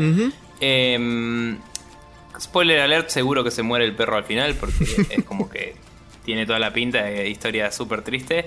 Eh, este juego ya hemos mencionado que está basado en cartas que escribían los soldados en la Primera Guerra. Eh, es un juego de aventura. Por lo que se vio, similar al The Cave, digamos, porque es una especie de aventura side-scroller. Eh, con lo cual espero que sea suficientemente ameno como para que vos lo juegues, porque vos mismo me mostraste tu interés hasta que te dije es una aventura. sí, es verdad. Pero bueno. Eh, no sé si al final viste ese gameplay que te había pasado en su momento. Me olvidé, así que ahora que me lo recordás, lo voy a buscar y lo voy a ver. Bueno. Nada, se ve interesante aún si, si uno no planea jugarlo, es como que eh, es un juego que es atractivo, eh, contempla un tema bastante serio de una forma bastante adulta, digamos, porque los temas de guerra se, se abordan siempre, pero no siempre con este enfoque dramático. Sí, que contrasta curiosamente bastante con el estilo de arte que tiene el juego, ¿no? Es un estilo de arte que si bien la paleta de colores es de, un, de unos colores bastante apagados y demás, el arte es bastante vívido y muy caricaturesco. Eh, por ahí creo que un poco para alivianar el peso de lo que seguramente va a ser la trama y demás, ¿no? Y sí, porque digamos que si le pegan un tiro en la cabeza a uno y es una caricatura, por ahí es un poco menos heavy que si no fuera así. Eh, pero bueno, realmente se ve muy, muy interesante y se viene ahora en la siguiente semana, como dijimos, así que vamos a ver cómo lo, encaran los reviews y todo. Ese juego va a estar disponible para todas las plataformas principales. Del mundo, sí. Eh, ténganlo a mano si quieren chusmearlo. Eh, Valiant Hearts se llama, como corazones valientes. Y pueden chusmearlo. Después de eso también tuvimos el World Premiere de el Rainbow Six Siege. Que es básicamente el otro juego de Rainbow Six que estábamos haciendo. Todo el mundo se quejó de que era muy cualquiera. Así que vamos a hacer esto. Y esto es salvar rehenes explotando sus casas, básicamente. America Fuck eh, Yeah. Sí, America Fuck Yeah. Eh, podías destruir todas las putas paredes en ese gameplay que mostraron. Hay gente diciendo, ah, eso no es gameplay, es no sé qué, bla. Eh, yo le creo que es gameplay, estaba súper scripteado y tenía animaciones que no te creo que van a estar en el juego final, porque hmm. son demasiado específicas. Pero pintaba que era gameplay posta. Eh, o sea, no te va a salir así una partida en tu puta vida, no te hagas el boludo. Eh, me jode cuando hacen eso, bastante, posta. Y me jode que tanto en The Division como en este juego mostraron esto de las voces de los personajes eh, que eran gente jugando, entre comillas. Pero además le pasaban un filtro de radio que lo hacía parecer que era parte del juego. Entonces la conversación era como muy seria. Era, eh, o sea, era como que se notaba que estaban en, un tono de conversación de, de juego pero tenían toda una conversación muy metida en el juego, como vos anda por la derecha, yo voy por la izquierda, agarramos por acá, qué sé yo, bla. Entonces era como que no terminaba de entender si eran los personajes del juego que no se tomaban una mierda en serio, o si eran personas jugando que se tomaban demasiado en serio el juego. claro. O qué. Y encima con ese filtro de mierda, no, es como que, a menos que le pongan ese filtro cuando vos hablás, que estaría buenísimo, porque ningún juego lo hace. Es verdad. Está muy bueno para la inmersión, me parece. O sea, realmente está. Suena muy bien, estaría copadísimo que lo hagan. Eh, a menos que hagan eso, que lo dudo muchísimo. No lo hagan más. Listo. No rompan las pelotas. Hagan un trailer bien y listo. Perfecto. Eh, se veía muy copado, pero me la baja un poco que. Por más que sea Rainbow Six y táctica y todo lo que quieras, básicamente la estrategia de los tipos fue romper absolutamente todo. Espero que haya formas de limitar eh, cuánto explosivo puede llevar y eso, porque el chabón plantó como tres cargas explosivas, el mismo chabón. Sí. Y a menos que sea la clase de el chabón que tiene explosivos, lo veo un poco cualquier eso. Y no sé, yo jugué el primer, primer Rainbow Six hace mucho tiempo, cuando era un pendejo que no entendía una mierda, y aún así sabía planear tácticas copadas y hacer. Y el gameplay estaba muy interesante. Era un juego que era fácil de aprender cuando te ponías con ganas. Y cuando salía bien la misión era lo mejor. Así que jugar eso en multiplayer me, la resube. Pero aflojemos con el pochoclismo porque Rainbow Six era un juego de simulación basado en una historieta, en una, novela, digo, eh, de un escuadrón antiterrorista posta, digamos. Claro, entonces media pila. Ubisoft, no me cagues el juego que pinta piola. Bien, Ese perfecto. En cuanto a las cosas positivas, yo quiero arrancar eh, rescatando un poquito también el hecho de que no hubo demasiados tiempos muertos entre una cosa y la otra. Fue bastante dinámico. Eh, Poco PR bullshit. poco hubo. PR bullshit, nada de números ni nada. Es, eh, digamos, se mantiene un poco el hilo conductor de lo que fueron las demás conferencias de hablar y decir la E3 es vamos a mostrar juegos.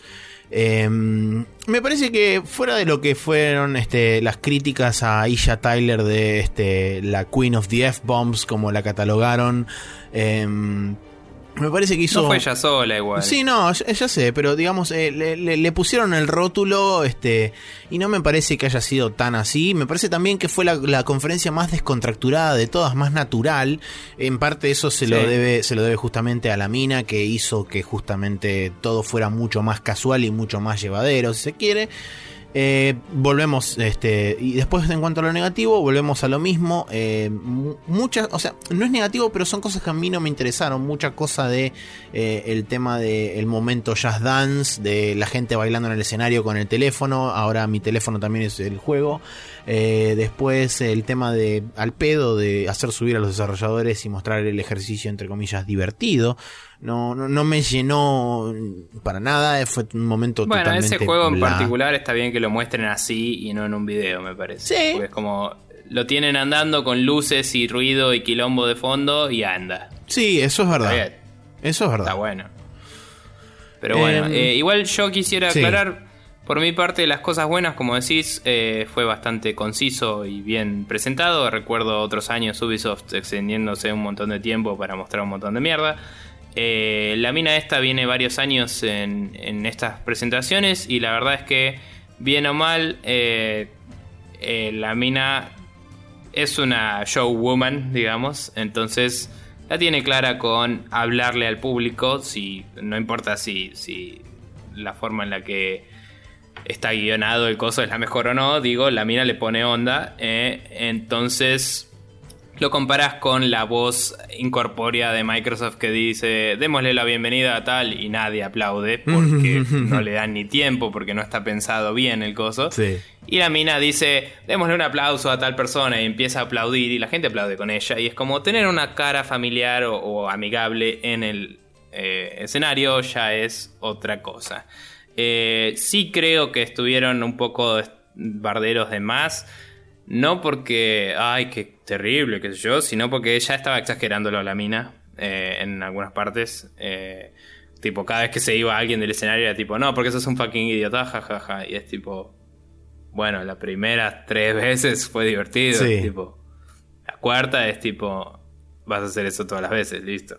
Eh, el primer chabón que entró, que fue el capo Gui- Guillermot, era. No, eh, el chabón del Far Cry, que es tipo el game director de Far Far Cry. Ese fue gracioso como tiró una F-bomb. Ni me acuerdo qué dijo, pero Sí, me es acuerdo tipo- que entró, tiró. Te vamos a dar un arma, una billetera, un pasaporte, and you're fucked.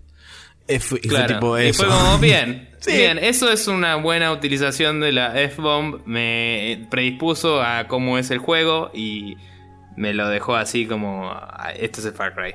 Tipo. Además de tener alta fucked. voz el Así. chabón. Pero bueno, sí, eso es otro tema. Sí, sí, tiene una voz tipo. Así. Pero. um, bueno. mm, Sin más juegos que queremos jugar, yo quiero jugar al Far Cry 4. Eh, el 3 no me atrajo nunca porque la idea de la isla desértica. eh, desértica, isla remota. si Tropicaloide. eh, me la bajaba un poco en que pensaba que iba a ser muy igual todo el escenario. Tipo palmerita, pasto, otra palmerita, mm, lomada, etc. Pero cuando es un ambiente más de montaña tenés como un bioma más eh, interesante, podés tener cuevas y cosas más eh, ocultas, podés jugar más con el- la verticalidad del asunto que mostraron en el, en el mismo trailer que el chabón usaba un wingsuit de estos que que sirven para tirarse de la ladera de la montaña y ser un fucking limado del orto que no le tiene miedo al nada. Y es como, está bueno eso. Y además el juego andaba corriendo todo el tiempo, ¿no? Debe ser en PC, no importa. Pero digo, no, no cargó para nada, no, no tiró slowdown mientras se tiraba así por la ladera y el chabón recorrió un montón de mapa. Y es como, sí, se ve divertido, no seamos, no nos hagamos los locos. Eh, aparte dijeron, tipo, le preguntaron al chabón, tipo, ¿va a haber un Blood Dragon? Y dijo, no te voy a decir que no a eso. Tipo, ya está, ¿qué querés? Eh, así que nada, me interesa más que lo que me interesó el 3, digamos. Y el saber que es un juego, entre comillas, entero, me hace pensar que tiene más variedad que el Blood Dragon, que me divirtió mucho. Así que le tengo ganas. Y eh, ganas al, al nuevo Assassin's Creed. eh, Como dije en Aspe, me gusta que vuelvan a, a Europa y creo que puede dar para una historia mucho mejor que la del 3 y lo que sé de la del 4 que era medio bla, aunque no lo jugué Sí. pero no me interesa mucho. O sea, si me lo dan a probar y lo pruebo, capaz me gusta. Esa es mi, digamos. Ok. Y después creo que, bueno, The Division me gustaría ver si la cagan o no, porque si no la cagan se ve divertido, pero creo que va a ser Always Online y, y- y MMO-ish, así que probablemente no lo jugaría tanto. Sí. A menos que tenga un clan así armado para jugar todos los blácoles, miércoles, martes, lo que sea. Eh, no lo jugaría. Bla. Claro, bien. Yo, eh, en cuanto a curiosidad y esas cosas, la verdad que lo único que realmente me llama la atención como para ver, a ver qué onda, es el Rainbow Six. Más que nada por un... Bueno, yo también no lo dije porque ya lo había dicho antes, pero sí. Eh, el, el Rainbow Six, más que nada por un tema de a ver qué onda, eh, a ver cómo, cómo se traduce lo que vimos eh, en, en gameplay posta. Y más que nada para sacarme la duda de, este, justamente como dijiste vos, de si va a ser todo el tiempo online o no, pero realmente no me interesa mucho seguirlo jugando más allá de decir, ah, ok, es lo que pensaba, eh, o decir, ah, no, mira, no es lo que pensaba, el de Division. Claro.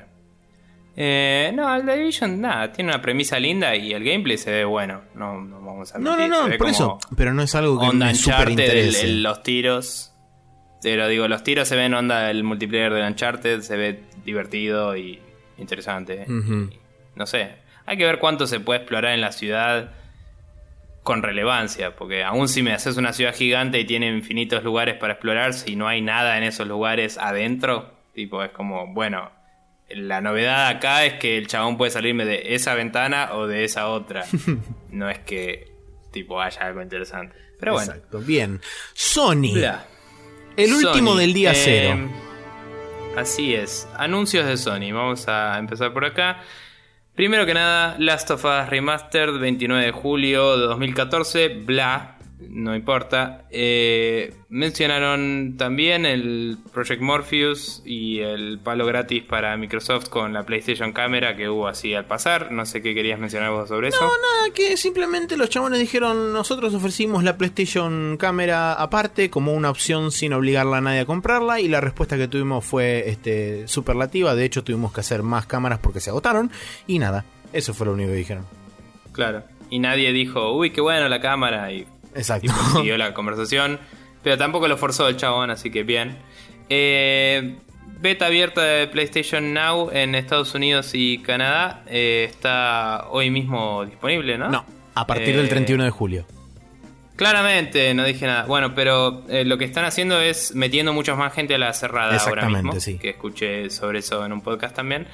Eh, por cierto, muy recomendables todos los de Giant Bombcast que estuvieron todos los días. Totalmente, son como nueve horas de tantos. podcast de la E3, pero valen la pena. Básicamente, y te cagas de risa. Bien, eh, entonces el 31 de julio sale la beta abierta de PlayStation Now. Esto es para PlayStation 4 en principio, más adelante lo van a abrir a Exacto. PlayStation 3. Y va a estar eh, disponible eventualmente, eh, esta es la primera vez que lo anuncian, en televisores de Sony. Eso significa que con un DualShock y un televisor eh, Smart TV o de una gama media alta vas a poder jugar hipotéticamente, asumiendo que llegue el servicio, un juego de PlayStation 3 con solo estar suscrito al eh, servicio que todavía no dijeron cuánto sale, que es lo que a todo el mundo le interesa.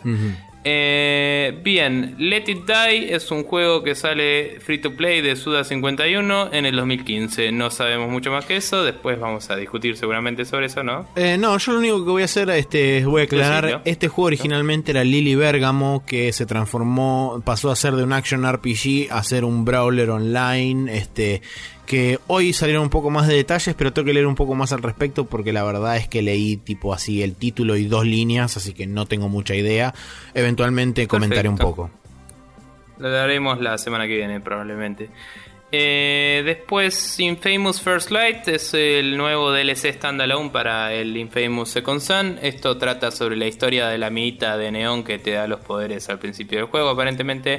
Y eh, es como justamente una precuela del juego inmediata, digamos. Sí. Termina eso y empieza el juego. Esto sale en agosto 2014, probablemente únicamente disponible en digital, imagino. Sí, porque se me ocurre. eh, no creo que dé para un disco aparte. Eh, pues seguramente puedan esperarlo en la Game of the Year Edition eventual Eso sí. y inminente. Eh, Indie Real mostró eh, Broforce, Hotline Miami 2, Not a Hero, Shadow Warrior, Te- The Talos Principle y Titan Souls, entre muchos más. Eh, Titan Souls no tiene nada que ver con Demon Souls ni nada de eso, aclaro. Eso, sí. Para que lo sepan.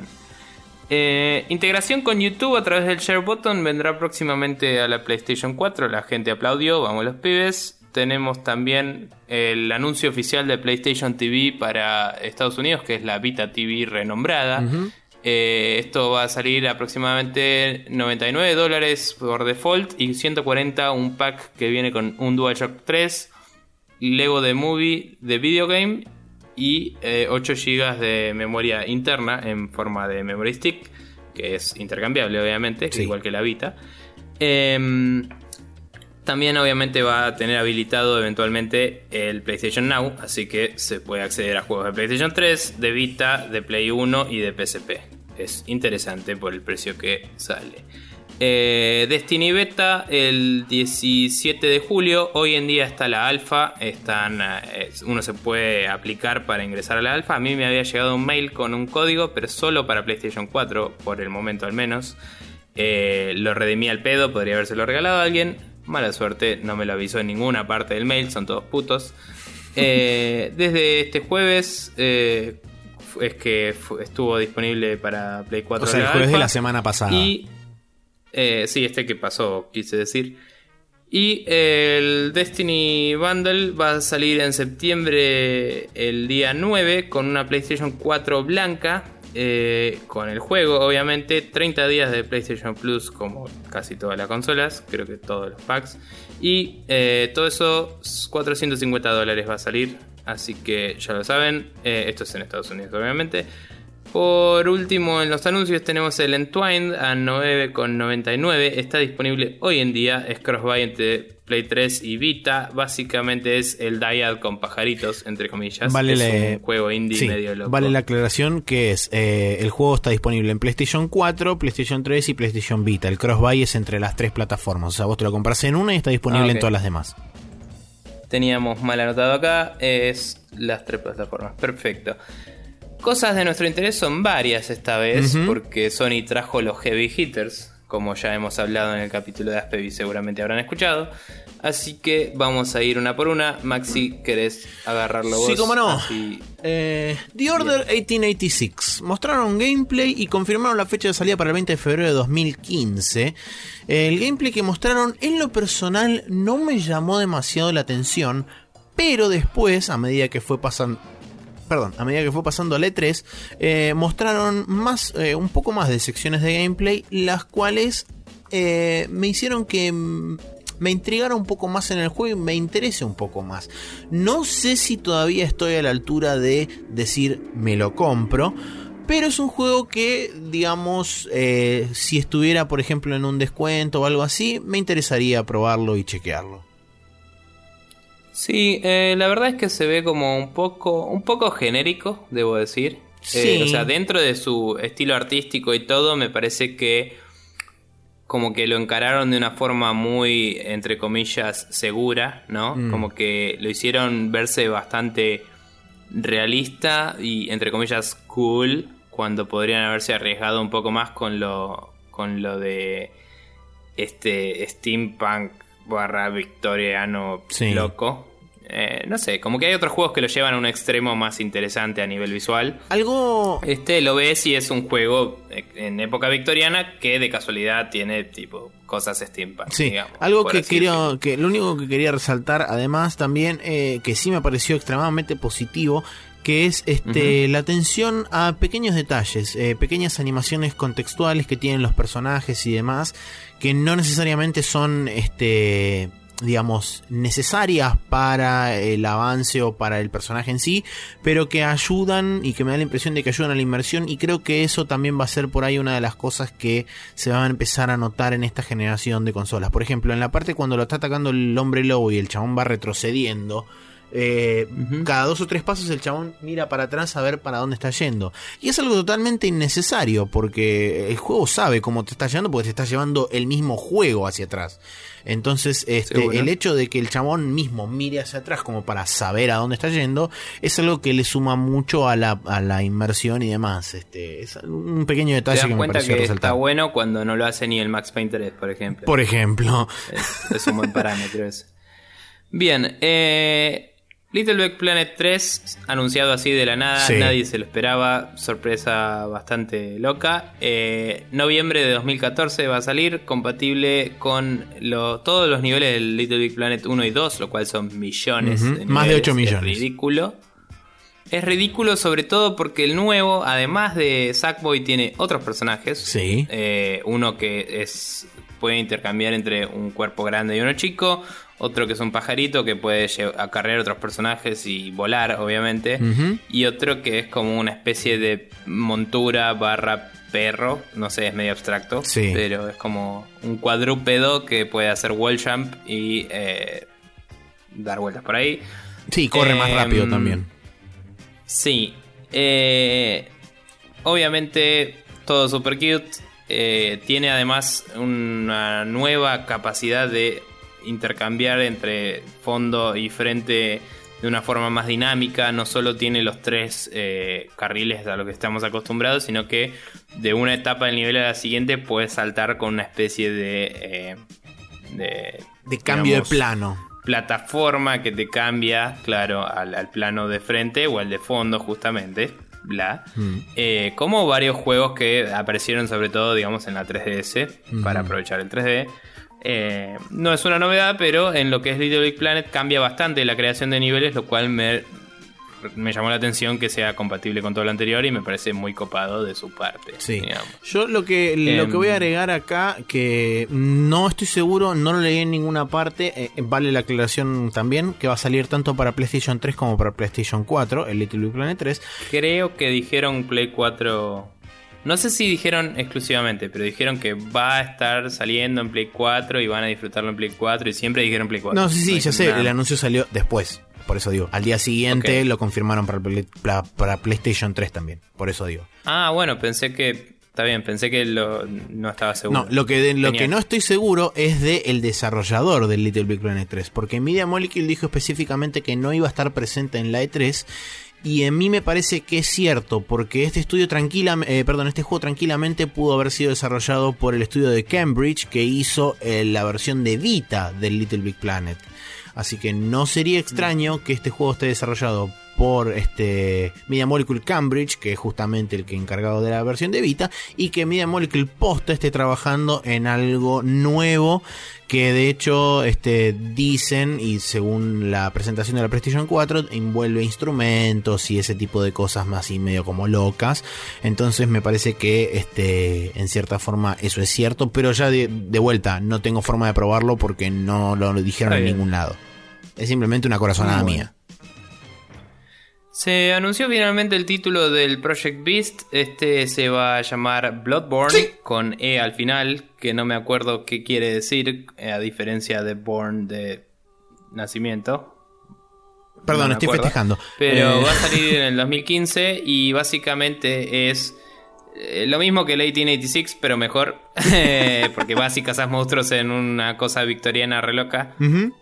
Pero mucho más loca y mucho mejor hecha. Y, y la verdad se ve resarpado. Dice la gente que vio el gameplay posta, porque eso fue un trailer medio sí, CGI. CGI, armado, animación. Pero la gente que fue tras las puertas a ver el gameplay posta y eh, pudo hablar al respecto, dice que, digamos que vivió para contarlo, ¿no? Eh, dice que, eh, aunque tenía algunos slowdowns y eso típicos de juego en desarrollo, el juego se veía de la zamputa y, se, y que se jugaba de una forma muy interesante. Básicamente no va a haber armaduras pesadas como en los otros juegos de la saga Souls, así que cambia la cambia el paradigma. dramáticamente eh, cómo va a funcionar. Por eso mismo imagino que no se llama Souls en ningún sentido. Y eh, está hecho por el director este, ¿cómo se llama? Hidetaka Miyazaki. Miyazaki, perfecto, que es el que hizo el Demon Souls y el Dark Souls 1. Exactamente. Eh, y hay gente que comenta que el Dark Souls 2 estuvo bueno, pero que básicamente se notaba que era una especie de relleno hasta el siguiente juego posta, que es este. es lo que comentaron específicamente. Y dicen que está buenísimo y que te, te fuerza a jugar de otra forma porque tenés que hacer esquivar o hacer parry y contraatacar. Y que cuando en los viejos juegos el backstab era un movimiento importante, acá tenés un front stab que se vuelve clave, pero para poder invocarlo tenés que buscar el hueco en la defensa del enemigo. Y es como siempre con el culo en la mano tenés que estar, básicamente. Así que a mí me interesa más todavía que lo que me interesaron los otros, que obviamente nunca jugué todos, como ya sabemos. Pero me copa más la dinámica de combate reactiva que la de eh, defenderme con el escudo o tipo correr hacia atrás. ¿Me O sea, prefiero la movida de esquivar y pegar a la vez o de hacer un parry que la de eh, tener que hacerme a un lado para atacar una actitud más pasiva o sea vos lo que eh, estás diciendo es que preferís una actitud más agresiva hacia el enfrentamiento del enemigo que una actitud más pasiva del hecho de quedarse esperando a que ataque y después encontrar el hueco para pegarle.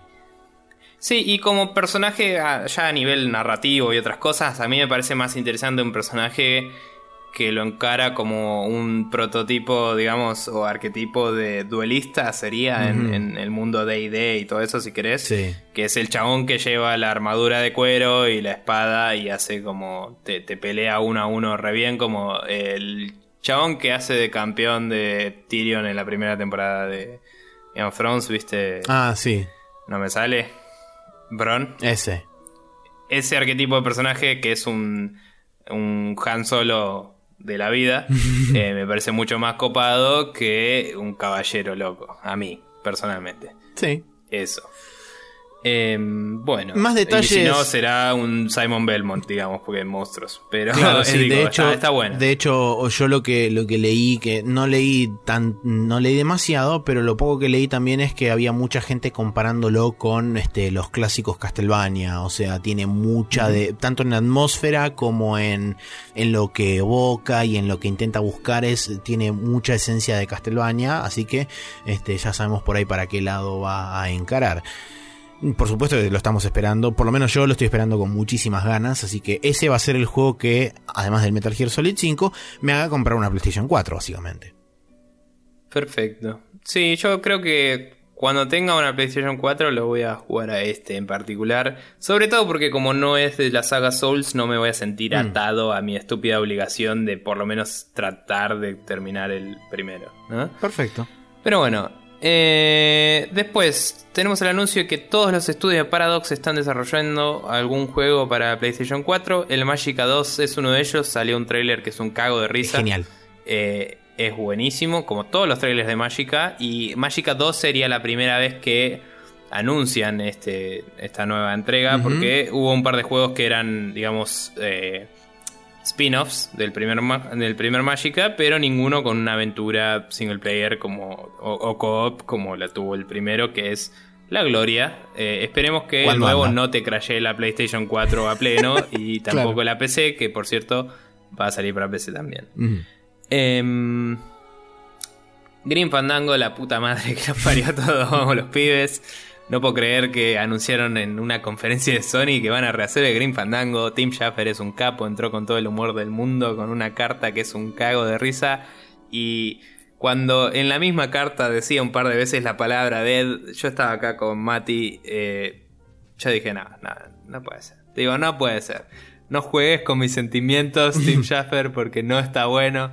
Y de golpe, tipo, aparece todo el arte conceptual del Green Fandango y fue como la concha de la lora, me compro una Play 4 ahora y es tipo mal. y después obviamente salió por Twitter que no es exclusivo de, de Play 4, así que no me compro un carajo.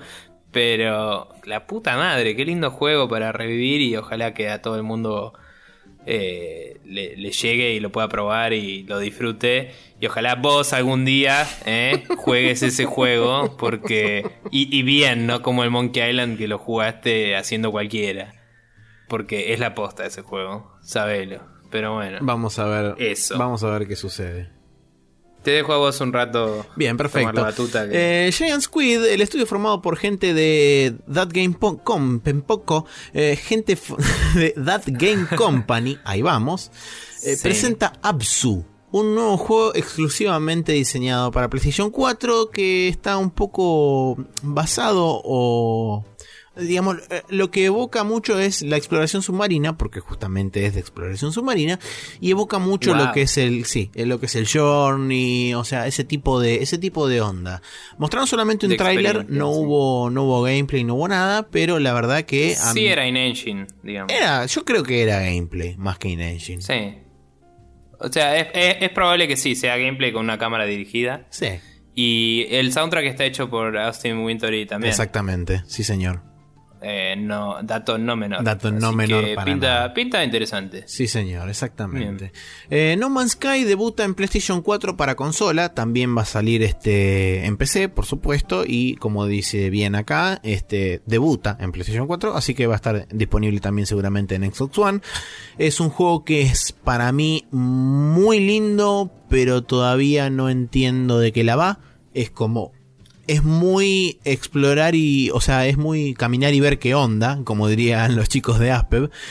Eh, sí. Lo cual puede estar buenísimo, pero por ahí, como justamente vos comentaste en, en el Boscast, es depende mucho con qué tipo de juego te hayas criado o hayas crecido vos, porque hay una generación que es nuestra generación que está muy atada a lo que es dame algo para hacer, haceme, haceme interesarme por el mundo y, y dame tareas, dame cosas.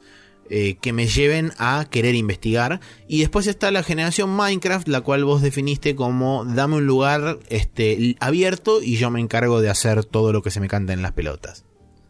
Bueno, esto en particular lo mencionó el mismo desarrollador del juego, de hecho, en una entrevista con lo de Giant Bomb. lo escuché. Eh, por eso fue que lo mencioné. Eh, igualmente, la realidad, Maxi, si lo pensás, es que ese es el preconcepto, ¿no? O sea, nosotros tenemos un preconcepto de que está mejor cuando nos dan un objetivo. Pero yo jugué al Minecraft cuando vos te acordarás que no me interesaba para nada. A mí. Y un día lo probé y me puse a jugar. Y me re divertí. Y está bien, jugando con amigos en particular, bla. Pero digo, me, me divirtió en serio. Y me puse a establecerme mis propios objetivos en serio y tenés una sensación de reward cuando conseguís algunas cosas que son difíciles de conseguir, etc. Entonces, si el juego sabe manejar esa sensación de, recompensa, uno puede meterse y jugar libremente. Y sobre todo con amigos, porque este tipo de juegos siempre se presta al multiplayer y se sabe que el No Man's Sky va a ser una experiencia conectada. No, no sé si 100%, pero va a haber un componente de multiplayer muy importante. Así que yo creo que llegado el momento, si lo probás te va a encantar. El tema es que si te lo vas a comprar o no vos. Claro. Pero eso lo hablamos después cuando veamos qué juegos vamos a jugar. Bien, perfecto. Mortal Kombat X Gameplay Debut. Eh, eso. Eh, Mortal Kombat. Sí. Gameplay. Eh, super recontra mega hiper gore. Luchadores nuevos, mecánicas parecidas aparentemente de lo que aprendieron del Injustice, mezclado con Mortal Kombat, super mega diversión. Nuevas tecnologías de desmembramiento y, destrucción pechil y, y cosas así que también lo mencionan en el Giant Bombcast, que está Ed Boon en el último. como dije, escúchenlo, está zarpado, está lleno de invitados buena onda. Y nada, posta que le pusieron mucha tecnología y cosas, pero si lo ves es básicamente el anterior, pero mejor. Bien, Y eso. perfecto. Em, Bueno, eh, sí, Metal Gear Solid 5 Phantom Pain mostraron Metal en- Gear. exactamente Metal Gear mostraron en el tráiler eh, que se había filtrado hace unos días, pero la versión en inglés que en realidad no tiene versión en inglés porque le cortaron el final, la concha de su madre. Eh, sí, muy flojo eso. eso fue muy feo. Y Ricota, la vida es más linda con Ricota y la vida es más linda con el Phantom Pain, así que Phantom Pain más Ricota es como una explosión mística. Dato Sí. que salió Eh, después de, de la conferencia de Sony y que fue de la gente hablando con Konami y demás y de la demo de puertas cerradas, aparentemente la Mother Base va a ser totalmente customizable, se va a poder caminar y vas a poder hablar con gente, bueno, no sé si hablar con gente, pero vas a poder este, entrar a los shooting range, a, a todo yendo a patita, recorriendo la base y qué sé yo, vas a poder actualizarla este, para que sea una base que esté protegida por drones y ese tipo de cosas, que tenga Lo que defensas. yo escuché Sí. Lo que yo escuché es que si en las misiones vas agarrando cosas con el Fulton Recovery System, cuando volvés a la Mother Base te los cruzás. Entonces, si te llevas a la cabra, que ves en ese screenshot, Exacto. y volvés a la base, de golpe hay una cabra en tu base. Sí, como, también hay, Awesome. hay goats. Exacto, hay jeeps, hay arbustos. Puedes, eh, puedes fultonear básicamente todo lo que se te cante en las pelotas. Y la última cosa. todo, va a ser increíble. La última cosa que escuché es que eh, aparentemente va a tener un modo multiplayer que va a funcionar como eh, una pseudo invasión de cómo funciona el Demon Souls o el Dark Souls, que van a invadir tu Mother Base y a vos, en el momento en que invaden tu Mother Base, eh, asumo que salvo que estés en una misión de la historia, todo el progreso se detiene, te viene a buscar el helicóptero de emergencia y te llevan de vuelta a tu Mother Base para que la defiendas. Espero por el amor de todos los dioses que permitan que eso no sea obligatorio, que lo puedas desactivar, este, porque puede llegar a ser extremadamente hinchapelotas el hecho de que no quieras hacer este, ese tipo de cosas y te lo obligan a hacer porque a alguien se le ocurre invadirte. Yo no sé qué tan integrado va a estar con el single player, pero creo que sería una buena oportunidad para, en vez de hacer research de las cosas, entre comillas, robarle la tecnología a otro. Que, o sea, no robársela, sino, digamos, eh, sacarle fotos o lo que sea. Sí, y- capturar. eh, sería interesante. Copiar, Sería sí. interesante. Y, y que si yo te freno cuando estás tratando de hacérmelo a mí, me dé un bonus a mí. Sería una movida muy copada. Ojalá que vayan por ese lado. Si se me ocurrió a mí, que soy un pelele, a Kojima se le haber ocurrido algo recopado. Eh, lo que sí estaría increíble, que obviamente esto es un deseo mío, porque sí, es... Imagínate si cuando invadís al otro jugás con Solid Snake, chavo.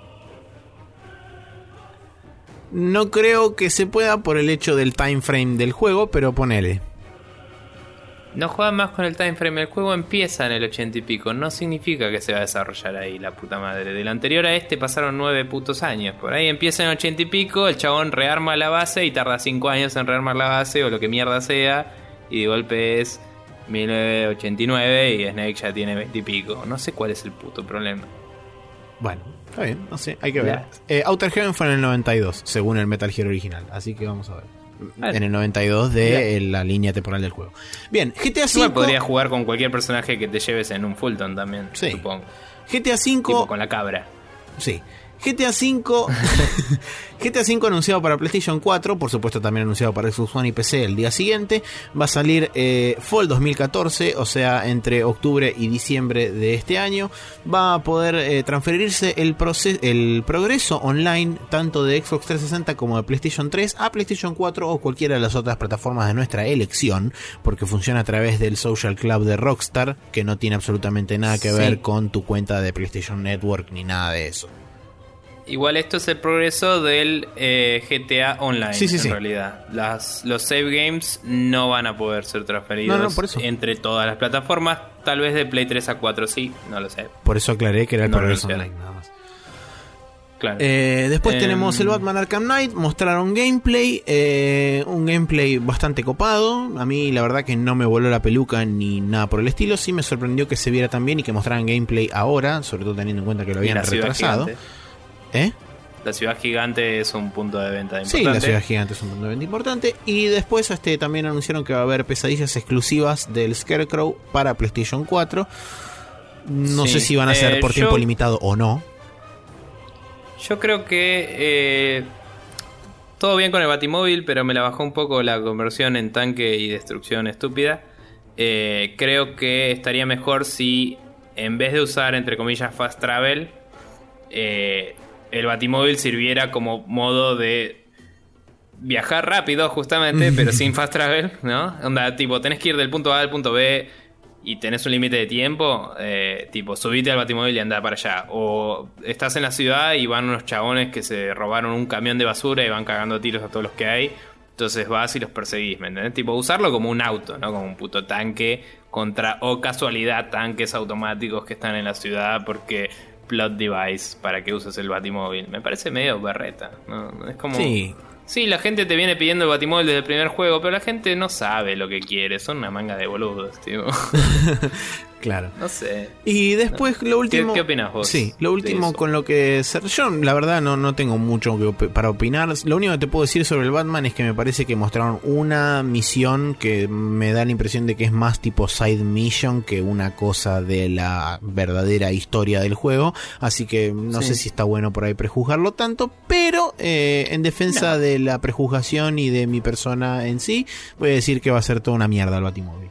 Eh, No, pero lo que digo es, eh, ese tipo de misiones de, del tipo hay unos tanques para que los baje con el auto, son... Excusas. En los otros Batmans siempre tenés eh, grupos de enemigos que spawnean, que son siempre lo mismo y spawnean en todo el puto mapa y es tipo, no quiero que spawnen robots cada 5 minutos solo para que tengan que usar el coso, ¿entendés? Sí. O sea, eso es lo que digo. obvio. Es como medio cualqui. Bien, y por último, para cerrar, eh, Sony, y para cerrando la conferencia también, Uncharted 4 A Thief's End 2015, spoiler alert, se muere, se muere Sully, plot twist, en realidad se muere Drake. sí, yo, para, para, para mí. Para mí no se muere nadie al final porque fija, pero. Igual eh, estaría buenísimo que, se muera jugar- Drake. eh. No sé, pero van a jugar con que se muere Soli, me parece, porque todo el tráiler es Soli hablando en una voz en off y súper así como fantasmagórico loco. Drake con cara de me mataron a mi amigo Soli y, y el juego se llama Thief's End, pero es como que si tu protagonista es Drake, es muy raro que lo vayas a matar, entonces probablemente es un título que es doble sentido y está hablando de Soli, que era el otro ladrón de la historia, y bla, etcétera, etcétera. A mí me la... Eh, que no haya gameplay, eso no me pareció raro porque es un Obvio. juego que le debe faltar mil millones de años. Pero te digo, honestamente, me la subió un poco. Eh, fue como. No le tenía nada de fe porque están los chabones de Last of Us, que es un juego muy distinto, y se fue Amy Henning y toda la bola, y ya la habían cagado con el 3. Pero vi el tráiler y fue como verlo al chabón más viejo y saber que van a encarar la historia desde un punto de vista de pasó un tiempo, entonces, aun si no es exactamente igual la historia, o, o- o si no va por exactamente el mismo feeling que los otros, es como que puede cerrar en el mismo mundo, digamos, Mm. eh, aún siendo dirigido distinto. Es como, eh, puede estar bueno. Eh, le, le- le doy un beneficio de la duda que antes no le estaba dando, básicamente. Yo la verdad estoy totalmente neutral con respecto al juego. Por ahora no me llama la atención, pero no lo descarto tampoco. Es como... A ver qué onda, a ver, a ver qué tenés para demostrarme cosa de engancharme. Sí, sí, yo estoy ahí, pero con un, un poquito para el lado positivo, digamos. Bien, perfecto. Bueno, Antes estaba en no gracias. exacto. bueno. Positivo o negativo y qué nos gustaría jugar. Bien, positivo, Sony trajo los pesos pesados con el anuncio de Green Fandango que nadie esperaba, con el GTA V que todo el mundo esperaba, pero no necesariamente de Sony. O sea, lo esperábamos de Rockstar, no de una conferencia de la E3. Claro. Eh, con el Mortal Kombat X, supongo, aunque ya se sabía. Eh, y el trailer de Metal Gear. pff, vamos los pies. Hmm. Eh, el Bloodborne también. eh, como que. na- nada, los tipos agarraron y dijeron. Vamos a traer las cosas heavies y poner eso. Y con eso nos ganamos la E3. Hmm. Y ese fue su enfoque. El lado negativo me parece que es que se basaron demasiado en eso y no buscaron ningún tipo de innovación. Hicieron una conferencia que fue la más tradicional de todas las que hubo, fue la que menos habló de juegos, sino Sí. que habló más de PlayStation, digamos. Exacto. Entonces en ese sentido se sintió un poco como atrasada, inclusive comparada con nosotras. Ujú. Pero bueno, lo compensó con todas estas cosas. Eh, tuvieron hasta el momento TV, TV, TV, que nadie esperaba que lo tuviera, con ese chabón que fue y dijo de la serie de Powers. Que todo bien, puede ser una serie interesante. Y Powers es una historieta que es renombrada, yo no la leí, pero cuando apareció el chabón dije, ah, mira, Powers, tipo, Claro. interesante. Pero también dije, ah, mira, no lo voy a ver en la Play ni a palos, me la voy a ver en otro lado, esa serie si puedo. Claro. Em, o me leo el cómic en la mierda.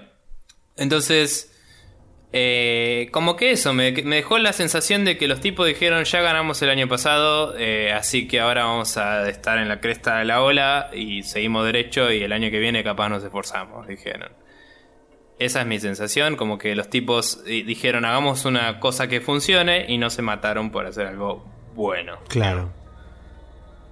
No sé. Eh, no, yo no tengo mucho más para agregar. Eh, de lo positivo, creo que sí, exactamente lo que vos dijiste. Fue mucho heavy hitter, fue bastante, bastantes cosas exclusivas o, de- perdón, eh, de first party, mucha, mucha, mucho first party hubo. Eh, mechado también con un poco de multiplataforma, pero fue la mayoría fue first party.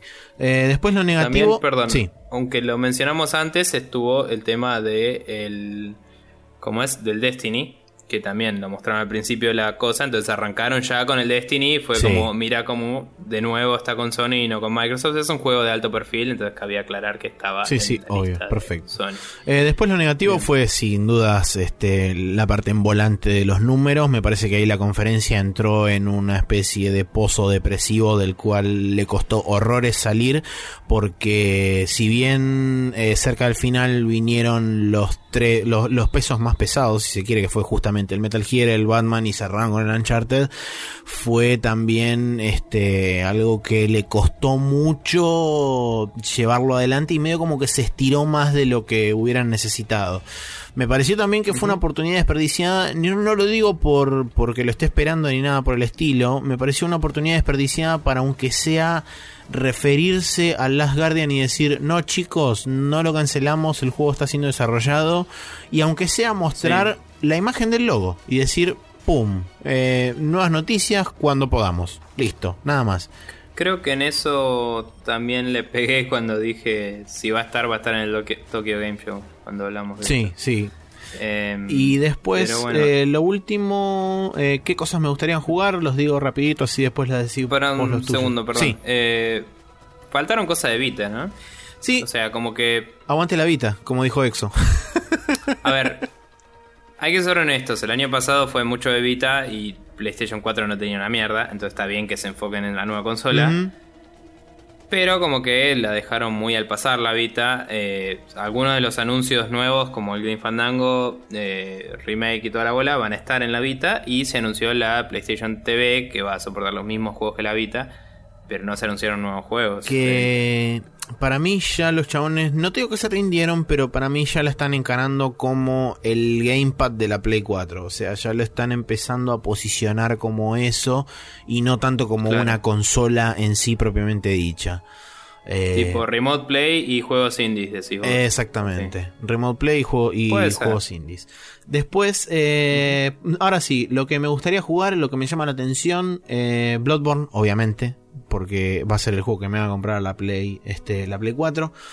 Eh, no Man's Sky, por supuesto, me llama la atención, pero lo voy a, seguramente lo vea en, en PC primero.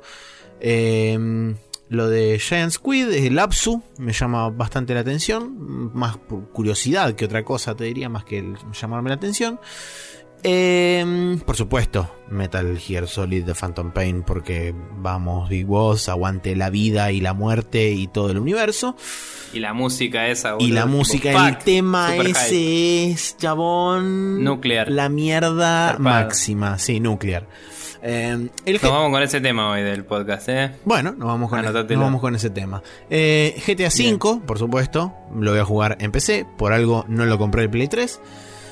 Y Batman, sé que lo voy a terminar jugando, no creo que me lo compre Day One. Y Uncharted 4 es el Uncharted, así que es el Uncharted.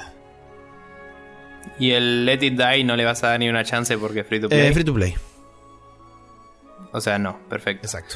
Em, bueno, yo de estos juegos que hay, eh, tengo un, como dije, siempre interés anecdótico por el, por el Destiny. eh, que nada, tengo ganas de probarlo, a ver qué onda. Probablemente no lo jugaría mucho por las mismas razones que el, que el de Division. Eh, el The Order, si lo pruebo, lo de un amigo bien, si no, no lo pruebo. Eh, Bloodborne, como dije, si tengo una Play 4 el año que viene o cuando salga, porque probablemente no salga en el 2015, eh, me lo voy a comprar. Eh, tiene pinta. Eh, el juego de Paradox PC, vamos los pibes. Green Fandango lo voy a comprar para PC también, pero eso sin dudas. Y después... El Absu me interesa, el No Man's Sky seguro que lo voy a jugar, supongo que en PC, pero tiene pinta que sería interesante en consola también, no, no creo que haya mucha diferencia en eso.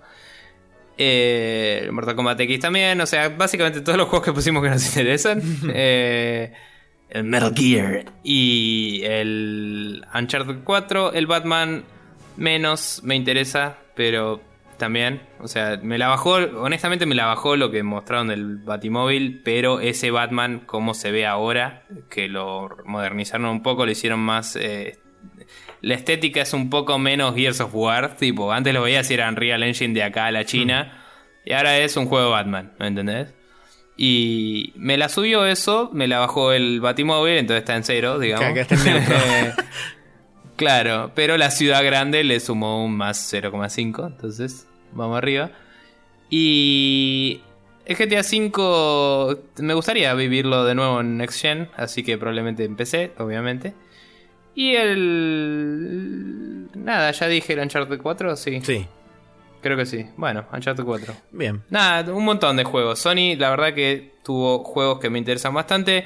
También dependen 140% de que me compre la Play 4, que por ahora no va a pasar. Así que vamos a ver cuándo. Correcto. Pero bueno. Bien, pasamos a lo último de, de la E3 que fue Nintendo Amo los Pibes, porque es el que trae la alegría, la magia, la este, vivarachez, eh, la irreverencia, eh, la magia, la animación, la vida, la muerte y todos los astros que rondan el cielo nocturno. Eh, vamos con los anuncios de la Nintendo Direct eh, E3 Edition Magic Blah. Arranca nomás, Nico. Sí. Bueno, Pokémon Omega Ruby y Alpha Sapphire, como ya se sabía, están siendo eh, producidos en este momento. Lo curioso es que son remakes totalmente de cero con el engine del X and Y. O sea que van a ser 100% en 3D. Eso es muy eh, zarpado, diría, que se hayan Sí. copado con eso. Obviamente ya tenían todos los Pokémon hechos y son 716, entonces es como bueno, la producción del juego de golpe sale menos plata que antes. Y sí, convengamos que, que de los aprovechar 716 tienen que agarrar 150 y listo, ¿no? Eh, no, el Ruby y Sapphire ya tenían como 300. Ok, pero bueno, 300. Me cago. Por ahí le metan todos, ¿eh? No, bla. O sea, eh, los remakes de Pokémon hacen lo que se les canta el Ah, culo. listo, los tipos, perfecto, bien, sí. Van a, van a rehacer esos gimnasios, esos mapas, todo con los assets del nuevo Claro. y nuevos assets que van a hacer.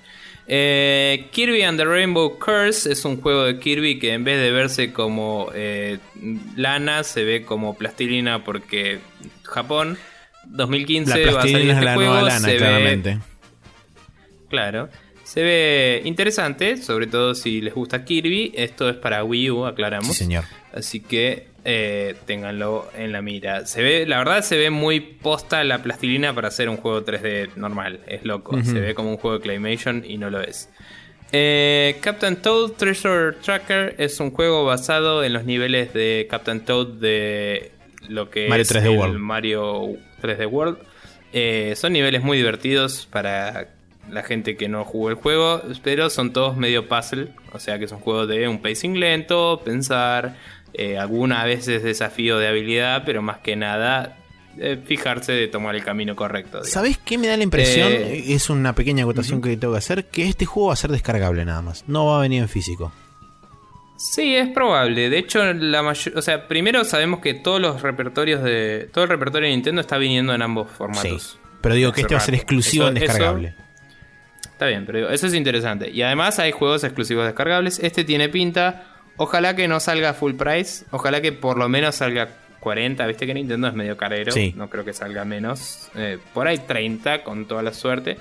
Pero nada, yo le tengo una fe de que va a ser un buen juego porque saben hacer lindos puzzles los tipos y la mecánica es bastante sólida. Ya lo vimos en el, en el Mario World, así que puede ser interesante. Eh, para cerrar ese tema, tiene una especie de movida tipo Sokoban, digamos, de, verse así en isométrico y tener que jugar mucho con el espacio, ¿no? De cómo recorres el nivel para ganar. Em, se anunció uno multiplayer shooter, entre comillas, pero es medio como no es violento, es loco. Eh, que se llama Splatoon. Este juego, básicamente, tenés una arma de pintura y tenés que ir pintando todo el mapa de tu color, mientras que el equipo contrario hace lo opuesto. Y básicamente tenés una habilidad de convertirte en una especie de pulpo loco que se mete en esa pintura que es en realidad tinta de pulpo. Y podés nadar por ahí y esconderte en la pintura y es como todo re flashero porque es Japón y Nintendo y vean el video porque si no no van a entender una chota. Eh, Fantasy Life es un RPG nuevo de Level 5 para 3DS. Estos muchachos de Level 5 vienen haciendo jueguitos chiquitos descargables hace rato para la consola portátil. Eh, va a salir el 24 de octubre y lo viene esperando bastante el señor Neko y el señor Lean aparentemente. Así que podemos tener su sello de eh, parece que está bueno, de garantía de probablemente está bueno de, de- de la gente de Aspev. Em, Aspev recomendable, digamos. Claro. No sé si recomendado. Después, Professor Layton vs. Ace Attorney va a salir el 29 de agosto. Es un juego que está hace rato eh, rumoreándose. A ver qué onda, qué sé yo, si sale, si no, cuándo, bla. 29 de agosto. Los fanáticos de cualquiera de las dos sagas estén atentos a eso. También para 3DS. Mario Party 10 fue anunciado también en lo que fue el stream en vivo Live at post conferencia. Así es, y tiene un modo Bowser, entre comillas, que uno juega con el, con el personaje de Bowser y los otros cuatro jugadores. O sea, el, el que tiene el gamepad juega con Bowser y los otros cuatro juegan contra él. Entonces todos los minijuegos son de 4 contra 1 y son diseñados específicamente para ese modo. Es interesante, tiene incluidas mecánicas que tienen que ver con el giroscopio y la pantalla touch de formas bastante locas, así que puede ser por demás divertido como otras entregas de eh, Mario Party supieron ser antes de esta. Exactamente. Y ahora las cosas que nos Bien. interesan de todo esto, bueno, de todos los anuncios que se hicieron en la Direct, más lo del Live at Treehouse, porque incluimos todo lo de Nintendo acá. Eh, Super, eh, Super Smash Bros. Wii U y 3DS, por supuesto, nos interesa a todos. Eh, se anunció el Mi Fighter, que va a tener como tres subclases: el Brawler, el Sword Fighter y el Gunner. También se anunciaron Palutena y Pac-Man, que son este, dos personajes nuevos que se agregan al roster de como. ¿Eh? es increíble. El anuncio de Pac-Man es increíble. No lo vi. El video se... No, es Lo tengo que ver. Pero bueno, eh, Palutena y Pac-Man se unen ya a los 62.423 luchadores que tiene el Super Smash Bros. eh, más los Mi Fighters, que cada uno va a tener una particularidad. El Brawler va a luchar con los puños, el Sword Fighter va a luchar con las manos, eh, con la espada, y el Gunner va a luchar con una especie de este rayo cósmico loco que le sale de la mano. O sea, básicamente son un clon de Little Mac, un clon de Zelda y un clon de Mega Man. Eso, nada. Sí, eh, igual tiene algunos movimientos, o sea, aun cuando el concepto es básicamente el mismo, tiene sus propios Sí, van a tener un y set de no es un clon de. Zelda, sino de Link. Que Es verdad. Zelda no es el chaboncito de gorro verde, como dice. Sí, es verdad. Muy cierto, ¿ves? Bien. Por eso sos el espe- especialista La- de Zelda en este programa. Perfecto. La versión de 3DS de el Smash Bros. va a salir el 3 de octubre del 2014 a la venta. Todos estamos súper hypeados, vamos los pibes, excepto Maxi que no lo tiene. Perfecto, que no tiene 3DS. Em, personajes customizables e intercambiables eh, entre 3DS y Wii U. ¿Qué significa esto? Eh, a través de algunos modos de juego aparte de las peleas normales, uno va a ir pudiendo destrabar habilidades eh, variantes, digamos, de las habilidades normales, eh, que van a permitir que nosotros elijamos qué tipo de movimiento especial queremos. Eh, por ejemplo, daban el, el golpe de Mario que hace con la capa desde hace varios Smash Bros. ya. Eh, tiene tres variantes, una que hace como daño en área, otra que hace daño específico en un punto determinado y otro que es un poco más ranged. Entonces vos puedes elegir cuál de esas tres variantes preferís y lo mismo para todos los demás especiales. eh, y básicamente eso significa que cuando jugás con amigos, o sea, el modo, eh, digamos, con amigos, no el que es con cualquiera, Claro. eh, vas a poder jugar con tus personajes customizados, entonces nunca vas a saber contra qué te vas a enfrentar porque de golpe tu amigo viene con Mario y te rompe el culo porque no esperabas que te ataque con el ataque que te atacó. Y es por demás interesante eh, como concepto. Eh, eh, me parece que puede aportar mucha variedad al game. Perfecto. Y hablando de Amigo, justamente, ¡eh, Amigo! Se anunció la, la plataforma de ah, figuritas locas coleccionables que van a permitir transferir data desde y hacia la misma figura en sí, llamada Amiibo. A-M-I-I-B larga O. Eh, como bien dijo Nico en nuestro podcast de predicciones locas y magia, Donde este, le pegamos a todo. donde le pegamos a todo porque somos re locos y re capos, eh, va a servir para transferir data desde hacia la figura en ese, en el Super Smash Bros. y en otros, este, otros juegos donde va a ten- van a tener actividades este, a definir. Dicho sea de paso, el Mario Party 10 y el Mario Kart 8 fueron confirmados que van a tener algún tipo de interacción con este, las figuras de amigo. Sí, creo que el Yoshi's Woolly World, del cual vamos a hablar ahora, también. No estoy seguro. Ok, perfecto. Eh, sobre el Smash Brothers eh, y Amigos, queda, confirma queda mencionar que hay dos cosas que puedes hacer con el amigo. Una es tener una especie de ghost de tu persona, digamos, cómo peleas vos, registrarlo en ese personaje y usar eso para eh, hacer una copia tuya, digamos, Sí. peleando contra otros. Y si no, jugar contra ese personaje como oponente. Exacto. Entonces vos podés entrenar, digamos, a ese personaje peleando contra él. Se va a volver cada vez más difícil porque va a encontrar tácticas para pelear contra vos, en teoría.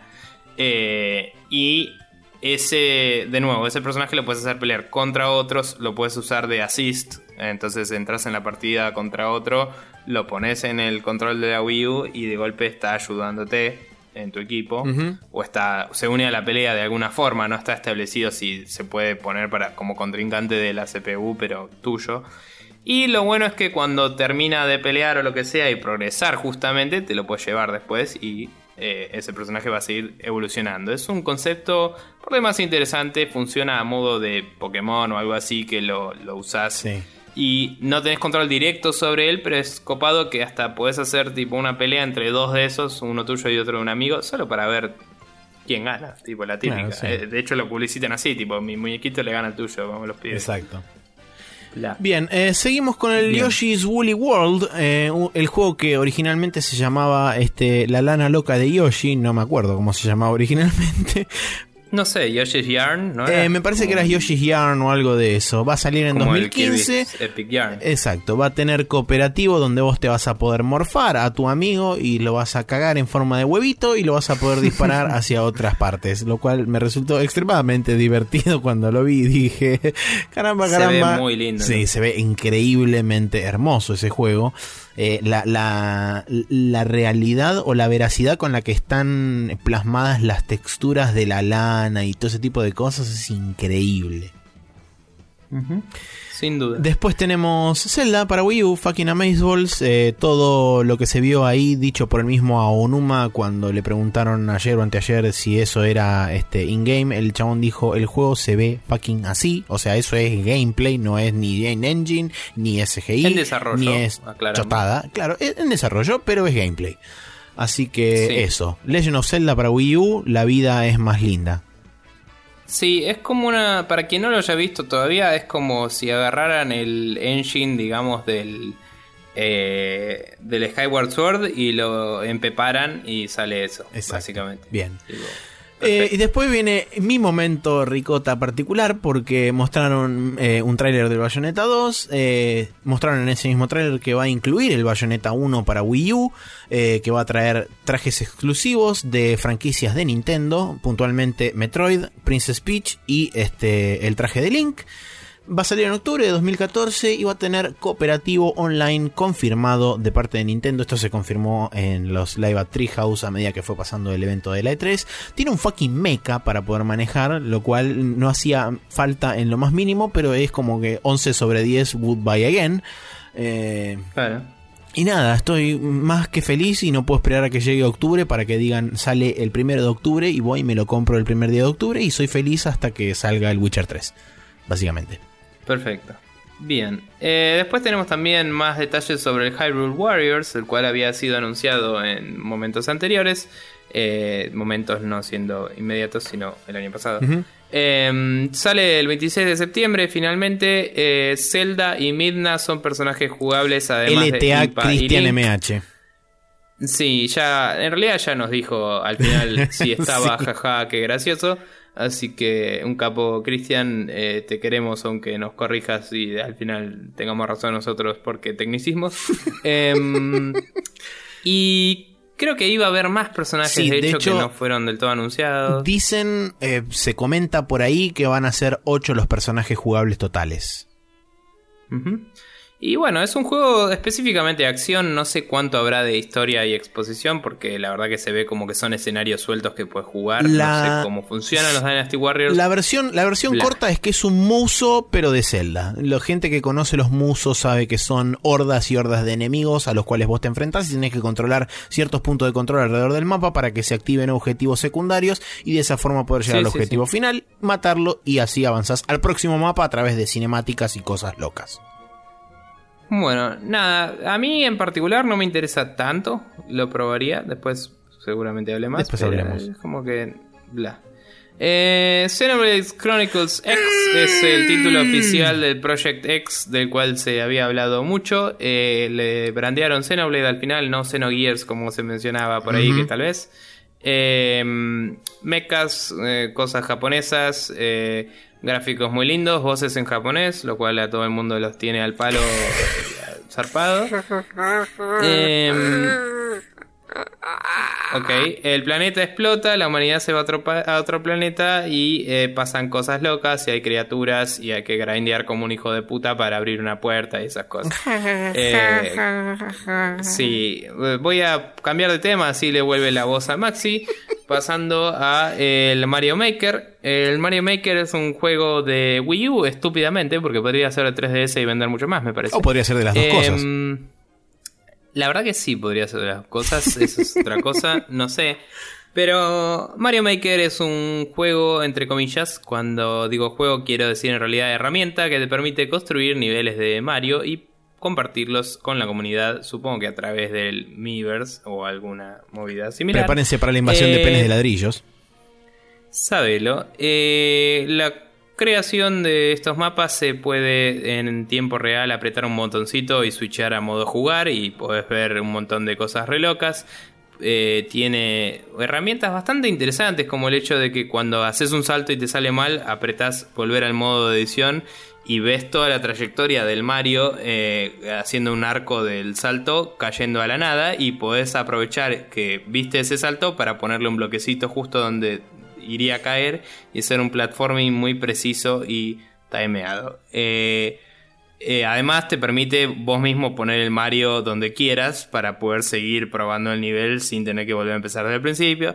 Es realmente muy bueno lo, lo que presentaron como Es editor. a mí me, me- me tocó como interesante. Claro, digo, pero como editor es bueno. eso Sí, es obvio, sí, sí, Eh, sí. Es como muy copado. Eh, hay que ver cuánto sale, hay que ver cuándo sale en el 2015 y hay que ver eh, si llega a salir en 3DS. Creo que puede, como decía, tener un público mucho más grande porque es un tipo de juego para pasar el rato. En una consola grande en general querés juegos para tener experiencias grandes, Exacto. digamos. A falta de otra palabra. sí. Eh, contame sobre el Devil Third que vos sabes más que yo. Eh, de esto. Devil Third, eh, originador de la famosa y ya este, ancestral frase Balala, em, porque fue creado justamente por el señor Itagaki de fama Ninja Gaiden y de fama Team Ninja. Eh, originalmente. estudio Valhalla. Estudio Valhalla, sí, Balala. Este juego había sido adquirido por THQ, eh, se iba a publicar a través de THQ, THQ se fundió, le devolvieron los derechos a Itagaki, Itagaki dijo, bueno, lo publico por mi cuenta, no conseguía publisher, vino Nintendo y le dijo, che, ¿te lo publicamos? Dale, publicámelo. Y así es como llegamos a este acuerdo. Es un third person shooter mezclado con un poco de hack and slash y tiene algunas cosas de FPS, si se quiere, porque podés apuntar a través de la retícula medio como en primera persona cuando cambias de modo de aiming. Eh, es una rejunte de un montón de cosas y creo que va a estar absolutamente increíble. A vos no te va a gustar. Eh, puede ser. La verdad que no sé nada. Posta, no sé nada Sí, sobre sí, este sí, juego. ya sé. Aun cuando dieron el tráiler, tipo vi el tráiler y no entendí un carajo. Y no le estaba pudiendo dar mucha bola en ese momento en particular. Pero viste cuando decís, bueno, después lo veré. Sí, Y no lo vi. Está bien, Listo. perfecto. Eh, pero no, no sé si no me va a gustar, pero ciertamente en este momento no me llama. Vamos a ver. Eh, después tenemos el Codename Steam, que fue una sorpresa muy agradable para mí. Es un juego de 3DS estilo eh, XCOM mezclado con Valkyria Chronicles en una movida steampunk, con enemigos basados en estética de personajes tipo eh, Lovecraftianas. Entonces es básicamente una explosión de ricota en 3DS. Claro. Y está buenísimo. Eh, estuve viendo gameplay y todo. Se ve muy interesante. No sé si vos pudiste chusmearlo, Maxi. Pero Vi un tráiler nada más Viaja. y la verdad que mm, me llamó la atención y fue tipo, ah, mira vos. Claro. Eh, la estética del juego, por cierto, es tipo Freedom Force, que es otro de mis juegos favoritos. Así que obviamente eso me la subió también. Por supuesto. Eh, Star Fox Wii U específicamente se fijaron de no mostrar nada al público de esto. Me pareció una movida bastante patada en los huevos. Eh, se mostró en puertas cerradas Sí. el juego. Eh, sí, digo, por lo menos una imagen promocional, algo tipo. Lo anunciaron con Claro. eh, Miyamoto jugando en una pantalla blureada. Tipo, ponete media pila y dibujame un zorrito y decime así se va a ver el- el- la estética del nuevo chabón. ¿no? Sí. Sí, podrían haber hecho eso. Em, pero bueno, nada, va a haber un Star Fox para Wii U. Eh, Y todos no sé si está anunciado el año. No. El año está anunciado. No, dijeron Star. Fox para Wii U. Y nada, eso. Sí. Dicen que lo que había comparado, ¿cómo era? Que si eh, los anteriores eran como una película, este sería como una serie, dijo. Exactamente. Que básicamente lo que había dicho Kojima que quería hacer con Metal Gear, así que no tengo idea de qué carajo está hablando este tipo, porque no tiene nada que ver. Pero bueno. em, Positivo, bien. negativo. ¿Qué hizo y bien y qué hizo cosas. mal Nintendo? Sí. Eh, Nintendo hizo, en mi opinión, muy bien. Creo que comparto esta opinión con vos. Vamos a ver. Eh, hizo muy bien en no caer en la mierda de siempre. En seguir con eh, poniéndole onda a su movida de Nintendo Direct. Le puso más onda que nunca con la pelea entre Reggie y. eh, Iwata. Coso que no me sale porque cerebro. Iwata. eh, y esas cosas que te cagas de risa. eh, cortos tipo Robot Chicken entre parte y parte. Y un montón de anuncios copados en re poco tiempo. Y además se guardaron anuncios para el stream, para engancharte y que te quedes viendo. Y hay entrevistas con los desarrolladores, con jugadores profesionales de Smash Bros. Con un montón de, de cosas. gameplay durante todo el Yo- stream de Nintendo. O sea, está bien que soy una persona que como tengo las dos consolas, tengo demuestro un cierto interés por ver qué se viene para ellas.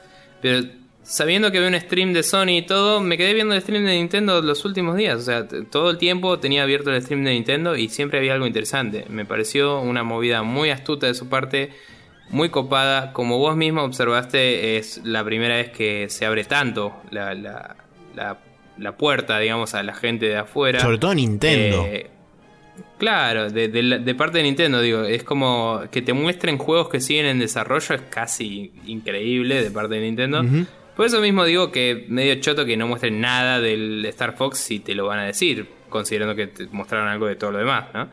Pero nada, me parece que hicieron todo eso muy bien eh, y me parece que eh, no... Honestamente no le pifiaron en nada, en mi opinión. Eh, y si el tema queda en ver si la gente recibe esto también como nosotros y como lo- la, la gente de la prensa en general está muy contenta con lo que está haciendo Nintendo porque te da toda la información en bandeja así te dice, toma y reportá sobre esto. Sí. Y la gente que le gusta Nintendo le gusta también porque le llega la información directo, justamente Nintendo Direct, UP. Claro. Eh, y es interesante esto que también lo hablaron en un podcast hace poco de Nintendo se dio cuenta que su imagen se estaba pervirtiendo en esos juegos para nenes, bla, y para contrarrestarlo, en vez de cambiar su empresa, básicamente dijeron, vamos a comunicar las cosas de nuestra empresa nosotros mismos. Entonces hicieron el Treehouse, hicieron las directs, hicieron sus propias cosas. Y básicamente te muestran los juegos como se les canta el reverendo GT. Y está buenísimo porque cuando Sony te presenta un juego, te lo presenta como si fueras un puto accionista. Cuando Microsoft te presenta un juego, te lo presenta como si fueras Doña Rosa. Y cuando Nintendo te presenta un juego, te lo presenta como si te gustara el Mario. Que a nadie no le gusta el Mario. Así que está perfecto. Es tipo, toma, estos son mis juegos, jugalos o no los juegues, haz lo que se te calculo, pero estos son mis juegos. Y es como, sí, me interesa, este sí, este no, este sí, este no, y listo, ya está. Totalmente. ¿Por qué tan complicado? Entonces, muy bien eso. No sé. Eh, yo no tengo mucho para agregar sobre lo positivo, creo que dijiste absolutamente todo. En cuanto a lo negativo, tampoco le encuentro algo negativo, eh, supongo que dependerá de cada uno. eh, el nivel de interés que tenga sobre las cosas que anunció Nintendo. Me parece sí que eh, el hecho de que, bueno, anuncien el Star Fox y viendo la apertura, está bien que hay ciertos límites, yo lo entiendo, pero viendo que presentaron cosas como el Project Dart y el Project Giant Robot, que eran básicamente demos técnicas, no eran otra cosa que demos técnicas, eh, el hecho de que no hayan mostrado, O aunque sea, sí, o minijuegos, el hecho de que no hayan mostrado ni siquiera una imagen, un screenshot por lo menos, no sé, lo que sea, de, como decías vos, un, un render de Fox o un render de las naves o lo que sea, cosa de tener una mínima referencia, me parece que eh, podría haberle sumado por ahí un poquito más todavía a este ya el tremendo y absurdo hype que hay eh, por todo Sí. lo, lo- lo que se refiere a Nintendo. Y Podríamos decir eso también un poco de- del nuevo Zelda, porque ponele, el Project Steam lo anunciaron en el stream y lo jugaron ahí y todo está bien, tiene bastante avanzado el juego. Sí. Pero hasta estuvo la directora de arte explicando las decisiones estéticas, de por qué lo diseñaron así y todo. Y esas son cosas que aportan, porque es como, aun cuando... O sea, el Project Steam sí lo vimos, ¿no? Pero digo, aun cuando no podíamos ver mucho del Zelda o del Star Fox, está bueno que venga alguien y te diga, mira, esto nos gustó de los juegos anteriores, esto no, en- nos parece que esto está de moda, nos parece que esto puede estar bueno, y te cuentan, y, y es como te lo venden de esa forma, y me parece que eso le faltó. Sí, digamos. puede ser. Bueno, Pero- eh, cosas que queremos jugar y cosas que queremos ser felices con Nintendo.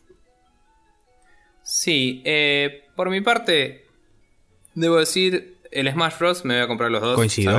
No, bueno, yo el de Wii U nada más, eh, pero sí.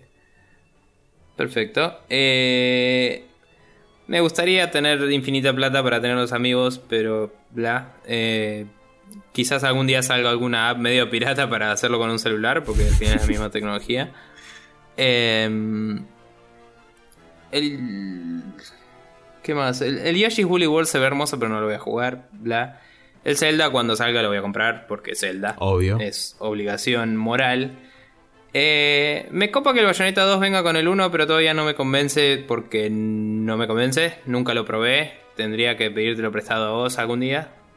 Yo creo que si me gusta lo compro de una, ¿eh? pero es como... Nunca me cerró del todo por lo que decía Ale la otra vez de que la historia es medio bla. Y a mí sabes que me importa bastante la historia. Sí. Entonces como... Como no soy muy fanático de los hack and slash, por lo menos me tiene que interesar la historia. Total. Eh, Harry Warriors no me interesa. Realmente. Eh, Mario Maker me gustaría. eh, si, si lo tuvieran mis amigos, lo compraría y compartiríamos niveles Yuppie. Si no, no. Y. Codenames Steam. Todas las ganas de jugar ese juego. Eh, el Star Fox no sé nada todavía de eso y nunca jugué mucho a los viejos, pero puede ser interesante. Bien. Eh, pero el- creo que el Codenames Steam es el, el que más ganas tengo de jugar ahora. Ese y el Smash Bros. de 3DS, que además de salir primero, los modos que tiene me parecen particularmente ideales para jugar de a ratos en la 3DS. Me parece Claro. que está muy bien diseñado. Y me parece que la de Wii U todavía le falta anunciar cosas sobre los modos que tiene. Entonces como que todavía... O sea, Sí. como que lo que sé del de 3DS me interesa más que lo que sé de la Wii U hasta ahora. Claro. Sí, sí, Me entiendo. tienen que contar más del de Wii U para ver cuál, para ver si realmente me va a interesar tanto o no, pero igual lo voy a comprar. Bien, perfecto. Bueno, yo como Eso. dije, eh, Wii- me, Super Smash Bros. para Wii U, obviamente. Eh, el Yoshi's Woolly World, eh, estoy básicamente igual que vos, me interesa, pero más me llama la curiosidad, más me llama la curiosidad que otra cosa, no sé si me lo compraría. Eh, el Zelda para Wii obviamente. Bayonetta, bueno. Eh, el Hyrule Warriors, la verdad que me interesa bastante más de lo que originalmente me interesaba antes de ver toda la cantidad aberrante de gameplay que mostraron, lo cual me llamó la atención. Ajá. O sea, es como que dije, ah, sí, eh, puede estar bueno. El Xenoblade Chronicles, obviamente. Eh, El Mario Maker, la verdad que no me llama la atención en lo más mínimo, así que por mí, no gracias. Devil's Third me interesa mucho, más que nada me interesa eh, si te existe la posibilidad de jugar una demo y demás, porque es como que tiene eh, no, no digo muchas mecánicas, pero tiene tres mecánicas que normalmente no funcionan en un videojuego juntas, salvo que estén hechas excesivamente bien pero nunca se le puede dedicar el suficiente tiempo a las tres a la vez como para que las tres estén equiparadas al mismo nivel. Entonces siempre tenés un hack and slash que tiene shooting, pero que o a veces el hack and slash está mejor hecho, o a veces el shooting está mejor hecho, y el otro es como que peca de quedar este como el hermano bobo. Em, Mm. Codename Steam no tengo 3DS, pero mm, la verdad que me llamó la atención, si no es por otra cosa, por este la gente que hay detrás. Y el Star Sí, Fox. sí, está hecho por los que hicieron el Fire Emblem, me olvidé de mencionar. Exacto. Y este, la gente del. ¿Cómo llamaba esto? Me olvidé, no importa. Eh, y el Star. Fox de Wii U, porque Star Fox y jugué el Star Fox 64 una vez que me lo este, que jugamos en la costa con Germán y los chicos, este, llevaron la Nintendo y jugué el Star Fox y fue tipo. Ah, navecitas. Sí, el, el de 64 yo lo jugué emulado en su momento a falta de otro dispositivo y me había gustado mucho. Eh, pero bueno, no, no me tiene tan emocionado porque nada, es el único que jugué y la verdad es que después salieron otros que dicen que fueron una garcha. Entonces me parece que tiene que probar que va a estar bueno para... Sí, obviamente. ganarse. O sea, es el único juego de Nintendo que hay gente que dice que es una verga, básicamente. Claro. Eh, bueno, y después tenemos una última parte que es un adendum, un par de cosas que literalmente son un par, no se anunciaron en ninguna conferencia y fueron así tiradas al voleo durante la longitud de la E3, que son el primero el Lara Croft and the Temple of Osiris, que es la secuela del Lara Croft and the Guardian of Light, que seguramente terminaremos comprando y jugando en un futuro Ultra Beam eventualmente en el futuro. Sí, Eh, tiene hasta cuatro personas, así que podríamos hacerlo de a cuatro. Podríamos hacerlo de a ¿Quién 4 sabe? tranquilamente, quién sabe. Y después anunciaron un teaser del Doom, que yo puse Doom 4, pero en realidad se llama Doom. Y dijeron más noticias en la QuakeCon, que va a ser en julio. Así que falta un mes para saber de qué carajo la va a ir el nuevo Doom. Bueno, genial. Eh, nada, Lara Croft the Temple of Osiris, debo decir que los screenshots que vi me parecieron un poquito pedorros. Sí. Honestamente. Sí, sí, sí. Sobre todo Eh, teniendo en cuenta que es solamente exclusivo para Next Gen y PC. Eh, Play Eh, 4, Xbox One y me- PC. El anterior lo portearon para absolutamente todo el planeta, incluido Chrome y, y mobile, así que me parece que va a ser exclusivo por un tiempito nada más. O sea, es como que el diseño es tan... Te telegrafea tanto las cosas, ¿viste? Vos ves la pelota y la pelota fucking brilla. Es una Sí. mierda para mí. O sea, yo lo veo y es, me parece repugnante.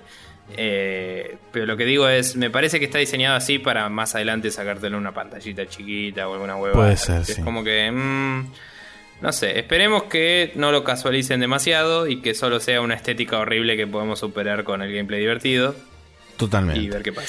Bien, bueno. Bueno, Todo eso que acabamos de hablar en casi una hora y media fue toda la E3. más de una Más de una hora y media. Bien, perfecto. Bueno, eh, sin más preámbulos ni cosas locas, nos vamos a ir a la última sección del programa que es el Special Move.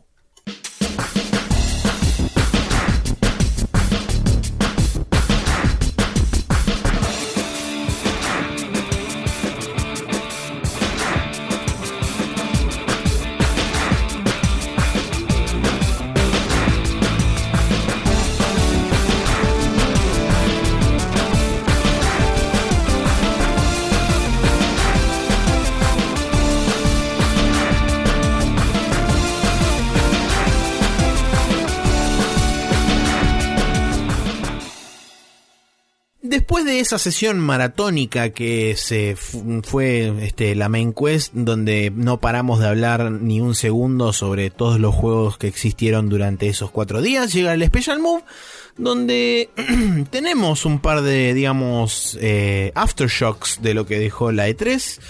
Eh, arrancando, bueno, yo no tengo los aftershocks, Nico tiene otra cosa que no tiene absolutamente nada que ver.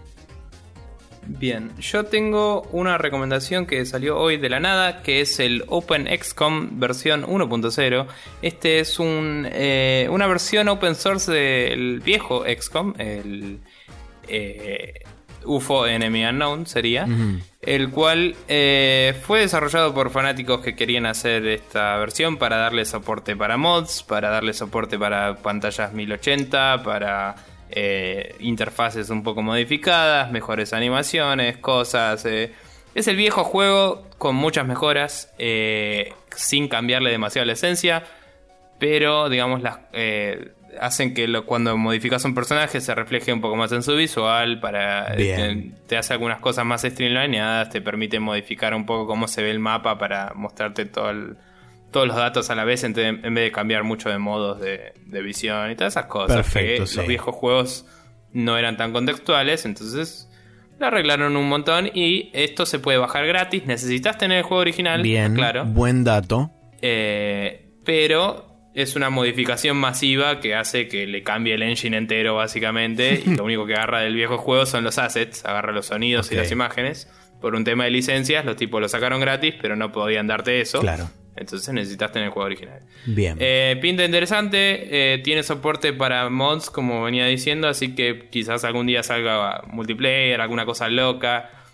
Eh, las posibilidades son ilimitadas. Y la verdad que yo, antes de jugar al, al Enemy Unknown nuevo, Jugaste el clásico. probé el viejo probé el clásico y eh, cuando lo probé, aunque la interfaz era bastante patada en los huevos, me pareció un juego brillante en todo sentido. Las cosas que tenía es una locura que haya salido hace, no sé, 15, 20 años, 20 creo mm. ya.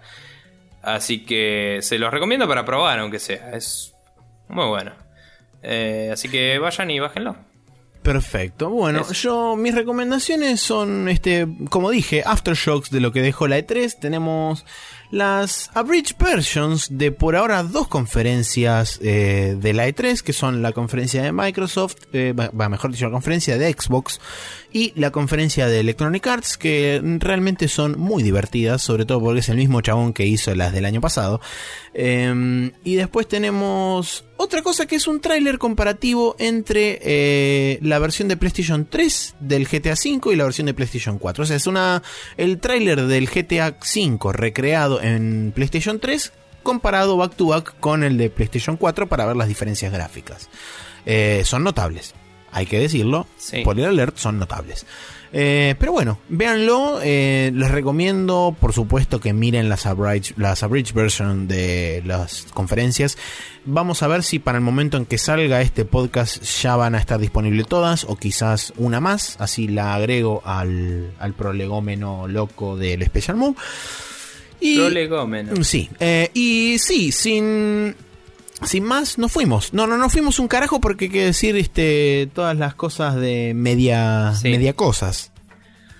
Sí, si quieren hablar sobre la E3, que ya a esta altura no creo ni a palos que quieran volver a hablar alguna vez en la vida sobre eso, eh, pueden contactarnos a contact.sprechonews.com, facebook.com barra sprechonews, sprechonews.com o .com.ar. También nos pueden tuitear a arroba sprechonews y eh, esas son todas las formas en las que pueden eh, interactuar con nosotros. Maxi está haciendo mucho movimiento de brazos para decir, vamos los pibes, apurate tranquilo. Y vamos los pibes. Exacto. Eh, pueden registrarse a nuestro Twitter de arroba Rule para ver las ofertas de menos de 20 dólares, como por ejemplo el hecho de que hoy en día en Google Games se pueden comprar un montón de cosas muy baratas porque Summer Sales. también en Greenman Gaming y otros lados, vamos los pibes. Eh, después tienen los feeds que son, por ejemplo, iTunes, Evox y el feed de la página en expressionnews.com barra podcast, donde pueden escuchar nuestro podcast todos los días jueves de forma automágica, se baja a sus devices distintos y múltiples locos. Eh, por último, Videomagia tienen youtube.com barra TV y twitch.tv barra News donde vamos jugando distintos jueguitos en vivo o no y se los mostramos de distintas formas. Así termina el podcast, nos vamos a la mierda porque Maxi se está cagando de hambre y yo tengo que limpiar la casa, cocinar y hacer un millón de cosas, así que nos vamos al recarajo y eso fue la 3 y la puta madre hasta el año que viene,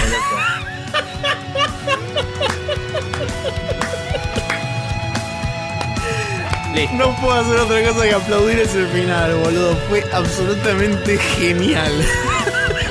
O sea, toda la semana de la información la pasé re bien, pero ya me tiene las pelotas llenas en serio. Sí, no, es que ya hace un momento. Todavía me faltan escuchar como siete podcasts, no puedo más, cabrón. sí, a mí también, boludo. Me quedan el día el mitad del día 2 y todo el día 3 de Giant Bomb me queda este Garnet, eh, Garnet con con otro chabón First for Gamers, este, más lo que Ese nunca lo escuché todavía. Borré todos los capítulos anteriores y puse el último solo porque ya está.